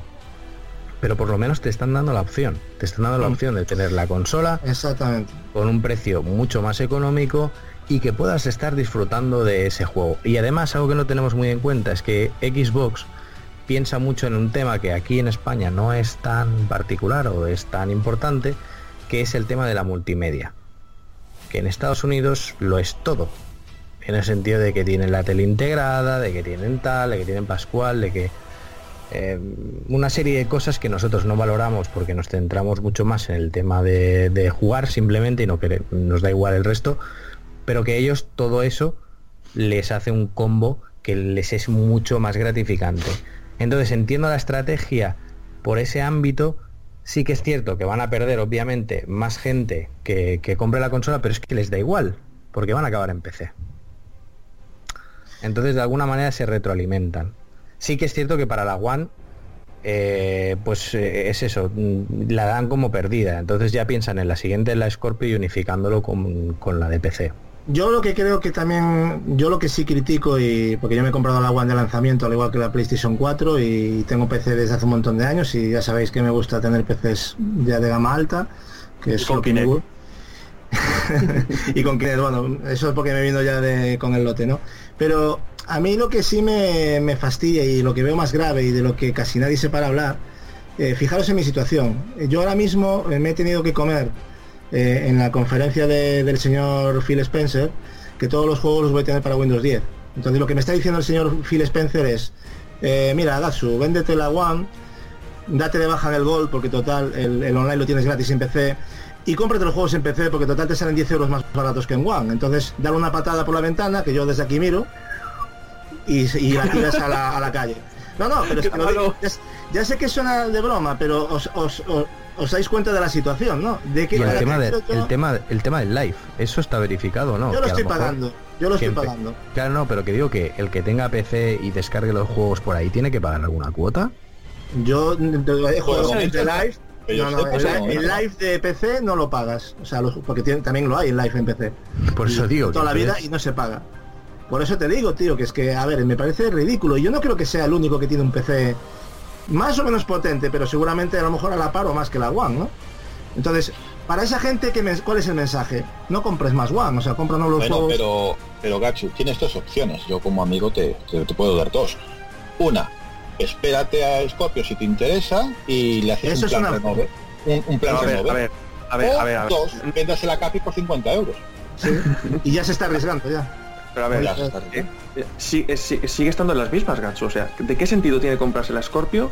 si No, su PC claro. Eh, Sí, ya te entiendo, Edward, por demás, pero no claro? Pero vamos al, al tema de que eh, yo no sé el, el coste que me va a suponer a mí co- coger una Scorpio o cambiar la gráfica y que supere la Scorpio. ¿Sabes? Yo no sé, cuando llegue el momento y se vean los precios de mercado, pues ya decidiré. Yo ahora mismo me voy a quedar con un, con un 1980 Ti, porque me- es una tarjeta que me mueve el de Witcher 3 en ultra más de 60 frames, o sea que no tengo ningún problema, ¿sabes? Pero no sé qué pasará en un futuro. Lo que dice Marcos no, o sea, es cierto, me lo plantearé, pero a día de hoy, de aquí al año y medio, ¿qué voy a hacer con la One? Tenerla parada. Es una Es pena. que- Cuida que no, cuida que no le entre mucho polvo. No voy a tío. comprar. Y eso que he estado, mira, me he comprado incluso el Quantum Break, que ya lo voy para PC y dije, va, me lo compro en One. Y venga, ya sé que el Tomb Raider, ah, me lo compro en One. No, es que tú, Pero es que has, un momento- has apoyado, Juan. Tú has- mira, No, el yo- Sunset Over- Claro. Mira, el Sunset, el Sunset, Sunset Overdrive, que era un juego que era exclusivo de Xbox One, hace poco se ha confirmado para PC. Ya, ya, bueno. Otro más para PC, ya solo queda Halo. Y creo que se, que se dijo que Halo 6 eh, Sí, salió una está- noticia. para Windows Sí, 10. sí, De que que son durísimo. No, O sea, pues ya que a ver, tenemos ¿cuál es la política? adiós. A ver, ¿no os fijasteis que toda la conferencia está todo el rato pone One y Windows 10, One y Windows 10? O sea, ya lo están Xbox juntando One todo. and Windows 10. Y están apoyando mucho rato. el crossplay y todo esto y bueno, quieren hacer ahí un tema Windows con One y pero la One la One seguirá existiendo para la gente que no quiere invertir tanto en un, en un PC, eso está claro. Soy- yo no lo yo no lo yo no lo veo mal, pero claro, eh, Mos, yo lo que he expuesto es mi problema, evidentemente, como usuario. Eh, ahí está. Ya ves que yo lo Claro. otro no lo he criticado, porque yo pienso que está bien, que cada uno tiene sus opciones, pero mi, opi- Claro. en mi opinión a mí me han hecho una putada terrible. A mí. De, dejadme exponer otra otro problema que, que podemos ver aquí. Eh, eh, Mosi, tú que eres en cierta manera bastante seguidora de Nintendo, cre- creo yo. Eh, Bueno, de NX, todas en ¿tú general. Sí, pero NX, ¿tú cómo ves que puede quedar eh, en toda esta batalla? Porque resulta que tenía previsto Nintendo sacar una consola medianamente potente. Pues eso es lo que queremos todos, porque nadie sabe qué carajo es NX. Pero nos encontramos con lo de Scorpio y lo de Neo. Y de repente finaliza este 3 con unas ligeras palabras del mandamás en América diciendo que para Nintendo su problema, o sea, su, su interés no son los teraflops, sino el contenido. Macho, si tu problema con Wii U precisamente fue ese, el contenido. Tiene, los tiene, los que, tiene bien que- gordos. que- que- que ahora os digo, os digo otra cosa también que yo no sé si a vosotros os llama la atención o no, pero yo, perdonadme, yo no veo la diferencia de cuatro años o cinco de Wii U y cambiar a una NX a cuatro años cinco de, de One y de PlayStation PlayStation 4 y cambiar una Neo y a una Scorpio. Decidme Eh, cuál es la maldita diferencia. Katsu, ¿sabes el problema? Decidme cuál Que- es la maldita diferencia, porque Katsu. eh, a Wii U de hecho la han dejado tirada, porque lleva, vamos, lleva este año arrastrándose. Eh, Katsu, ¿sabes Directamente, el y el anterior. Bueno, ¿Sabes, sabes el problema que está habiendo con el tema este de que si esta generación es muy corta, que si no sé qué, no sé cuánto? El problema es que la generación anterior nos malacostumbró. Fue Edward, demasiado larga. Edward, Fue demasiado Edward. larga. Edward castigado contra la pared. Eso ya lo dije yo al principio, por no estar atento. y escríbelo 100 veces, que no lo volverás a decir. Bueno, me pedí, ya, ya si eso te pongo un clip de Bart Simpson del. Que, ni- es que no, mira que te lo hemos dicho fuera del directo, que no lo digas, y va y lo dices, castigado. Ya, bueno, no, no, en serio, lo que a mí me gustaría saber, por ejemplo, es cómo ves cómo queda NX en toda esta batalla. Eh, pues Yo me vuelo-. Yo creo que yo creo que otra vez van a volver a quedar atrasados en el hardware y saltan con frases como esas. O sea que- Mm, Es que la ven Bueno, venir, de- yo, yo creo que la ven eso. venir, Mos. Yo creo de que la hecho, ven venir. exacto. De hecho, de hecho, eh, bueno, no sé si lo habéis visto, pero hoy hoy han dicho que la nueva Play 4, eh, que bueno, que también va a apostar por por lo potente y tal, pero que no quieren que la gente se vaya al PC. O sea Claro, que claro. era, era- era lo que decía Edward. Seguramente ahora la Neo cambien cambien algunas cosas. Vamos a ver, es que es lo normal, o sea, Sony lo que debe hacer es atraer a gente que le compre sus consolas, no les Exacto. interesa que se vayan a PC, es que es lo normal. Y el tema de NX Mosfidri, ¿no crees que si se queda atrás ah, en tema hardware, que es lo que creo que va a pasar con NX, eh, ¿no crees que o innova como innovó la Wii y no como lo ha hecho la Wii U, o se muere? O sea, tendremos una Tal cual, Wii tal cual. Tienen, tienen que hacer algo que atrape otra vez al, al público. O sea que. Que no, no, no, qué- no es que, es que, bueno, es que. Es que yo estoy viendo que nos van a meter una troleada. Que al final NX no va a ser una puta nueva consola. Y va a ser verdad que lo van a fusionar con, con Wii U. Es que no sé, no sé qué coño tienen montado ahí. No sé coño y, una, y una cosa, ¿tú, tú, tú eres de los que piensas que, que NX debería de ser totalmente respetuosa con, lo, con el tema multi o crees que con lo de Nintendo basta? No, no, yo tiene Nintendo tiene que abrirse en eso. Nintendo tiene que abrir las puertas a, a otras parties y, y dejar que le bucaquen a juegos. Porque es que si no, Pero Mosfidri, tenemos otro problema. Si de hardware otra vez se queda corta, pues con los multis Claro. corto y volveremos a repetir va, va, historia va. que con. Wii U. volverán a hacer lo mismo. Ubisoft, que era la que más lo apoyaba, la acabó dejando de lado. Y lo volverá. Ahora vuelve a Bueno. casa por Navidad, ¿eh? Bueno, No, en cierta manera no, Edward, porque si los juegos son compatibles con PlayStation 4 y con One, esos mismos juegos se podrán portear para NX, o sea, serán la- tendrán la misma calidad o un poco mejor, mejor. a Play Eh, 4 y a, y a One. Eh, yo recuerdo ciertos ports como Mass Effect, Darksiders, en Wii U, Assassin's Creed, y eran una puta roña, eh, con perdón, pero era una puta roña al lado de las versiones de Play Ya, 3. pero serán peor en Play 4 y en One, tío. O sea, eso está claro, Edward. O sea, el hardware de NX va a ser superior, eso ya lo sabemos todos. Bueno, veremos a O ver. sea, hasta- no va a ser el peor port, en cualquier caso será el peor port el de Play 4 y el de One. eh, aún Pero está por. Yo aún quiero verlo. Yo, sinceramente, este tema nos podría dar aquí hasta las 6 de la mañana de dentro de dos días. Y, y seguiríamos debatiendo porque, la verdad, esto es un cambio de política tan fuerte a la que estamos acostumbrados los que somos ya de la vieja guardia, que trae, trae mucha cola, trae mucha cola. Por cierto, Marcos, ¿me permites una cosa? Que yo creo que Sí, no hemos hablado de ella y yo creo que hay gente que le puede interesar. Eh, me gustaría comentar un poquito, muy rápidamente, los cambios principales de, de la, de la One S, ¿no? Que en principio va a ser un 40% más pequeña, se va a poder poner en vertical con un soporte opcional, bravo.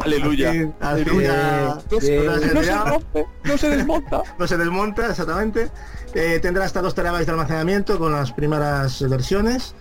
Eh, va a ser compatible con HDR para juegos, o sea, ya sabéis, mejora de iluminación y procesamiento de imágenes, aunque ya sabéis que para esto necesitamos una televisión compatible, ¿vale? Por ahora los juegos que 4K. van a soportar va a ser eh, Forza 3, Scalebound y el Gears eh, 4.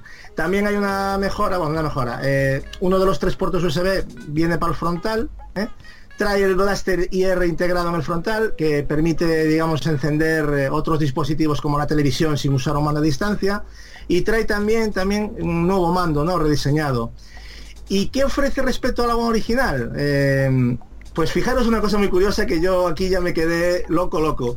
No hay puerto para conectar el Kinect. O sea, si quieres, si quieres, atención a esto, ¿eh? Esto es muy curioso.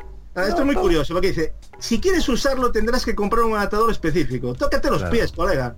O sea, viva el apoyo, o sea, eso es el apoyo definitivo, ya, o sea, grandes, es, tío. es que yo me quedé loco. ¿eh? Eh, Gatsu, ¿dónde, tienes, ¿Dónde tienes el Kinect? ¿Dónde lo tienes? eh, lo tengo ahora mismo mirando para mí, espera que lo saludo. Hola, ¿qué tal? ¿Está apagado?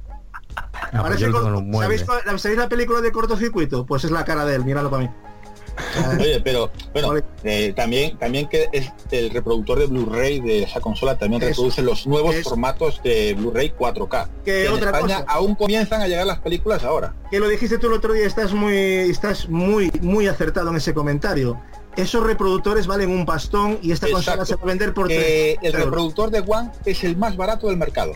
Exactamente. Hostia, no sabía eso, tío. Eso, eso no pasó, por ejemplo, con PlayStation Pues vale, 3 cuando sacó el Blu-ray, que nos lo cobraron bien cobrado. Vale, era más barato, pero aún así nos lo cobraron bien. Porque ¿cuánto pagasteis por PlayStation 3? 700 euritos, ¿no? ¿Verdad que sí? Vale, yo pagué más porque encima me compré cuatro juegos y fueron 800. o sea que Mira, Mos, te, te- te confirmo. Por ejemplo, hay en, en España, en España hay dos eh, reproductores eh, para el nuevo formato de Blu-ray 4K. Uno es de Samsung y otro es de Sony. El de Samsung cuesta creo 345 euros y es solo un La reproductor. madre. Y el de Sony un poco menos, creo que son 325, 330 por ahí por andará. eso te digo, es un regalo. Eso, eso ya vale, eso ya vale la Play 4 y la One, ¿eh? Joder, Y una, una cosa que me gusta mucho también es que la, bueno, a mí por lo menos hay gente que no, que lo prefiere de otra manera, la fuente de alimentación interna como en Play 4. O sea, ya se acabó la fuente, el Ay, todo eso. ay, qué Y el otro, día, el otro día me di una hostia con el dedo meñique que casi me lo dejo ahí en el, en el adaptador. y vamos, me quedé, me quedé seco. No, no, porque ando moviendo, estoy intentando hacer espacio y no tengo dónde meter las cosas. Pero- Y es es un matroste. Pero bueno, amigos, yo la verdad, esto podríamos de, de verdad seguir hasta las tantas, pero alguien me va a cortar la- lo que yo me sé, que es nuestro director de sonido Arturo, que ya me está diciendo que nos hemos pasado pero de raya de largo y el trabajo luego se los tiene que comer aquí él y Gats. O sea que sé que esto es apasionante y se nos va, se nos va de madre. Pero bueno, eh, la verdad, queríamos hacer este, este encuentro aquí entre colegas y compartirlos con vosotros de cómo nos ha parecido a nosotros este, este POSE 3. Y la verdad, yo creo que, bueno, o espero que, que os haya entretenido esta, estas horitas. Y, y nada, de verdad, muchas gracias por, por acompañarnos. Y dejo que mi- mis compañeros también se despidan y Bueno, una cosa, poquito- Mosfidri, Uy, aparte, aparte de agradecerte que hayas estado aquí con nosotros, que tú ya sabes que eres de la familia, hemos compartido podcast, somos amigos, ya no es solo, no, no nos une solo el tema de los Y no, no, videojuegos. eh, también decir que podéis seguirlo también en Viciados Podcast. Es lo que iba a decir, Sí. habéis vuelto, ¿no? Es lo que iba a comentar. Habéis Sí, por vuelto fin. eh, Por fin. comentándonos un poco que Slowbulus estaba ahí un poco con problemas, ¿no? Sí, nada, tuvimos, tuvimos, eh, tuvimos problemas técnicos con Skype. Se veía que no había manera de. Nosotros, por ejemplo, utilizamos el eFree Recorder para grabar el- los programas y no había manera, no nos dejaba y pensábamos que era problemas de compatibilidad con Windows 10 y todo y al final era un problema de, de Rafa que bueno, que la puta risa, pero bueno. Cuando me lo contaste, algún día lo contaremos, pero que... Lo, lo, lo solucionemos y por fin hemos podido grabar y, y nada, estamos de vuelta. Pero bueno, eso, que lo- desde aquí os lo recomendamos porque dan gusto los podcasts como, como viciados y sus componentes, no solo porque Mofir y sea amigo, bueno, Miguel también es amigo, TX es un, es un crack, también tengo trato con él, pero bueno, que es la gente que merece la pena escuchar al fin y al cabo y que se divierte con esto y que no anda creando polémicas, porque luego precisamente los que más criticaron a gente como Slobulus, pues precisamente eh, están haciendo lo contrario de lo que predicaban. Pero bueno, cada uno que siga no quien quiera. nada. Ellos son los abuelonchos No, no, auténticos. Exactamente, yo me alegro mucho de que hayan vuelto. ese, ese viciados que, que recomendamos encarecidamente porque, joder, se pasan buenos ratos ahí escuchando.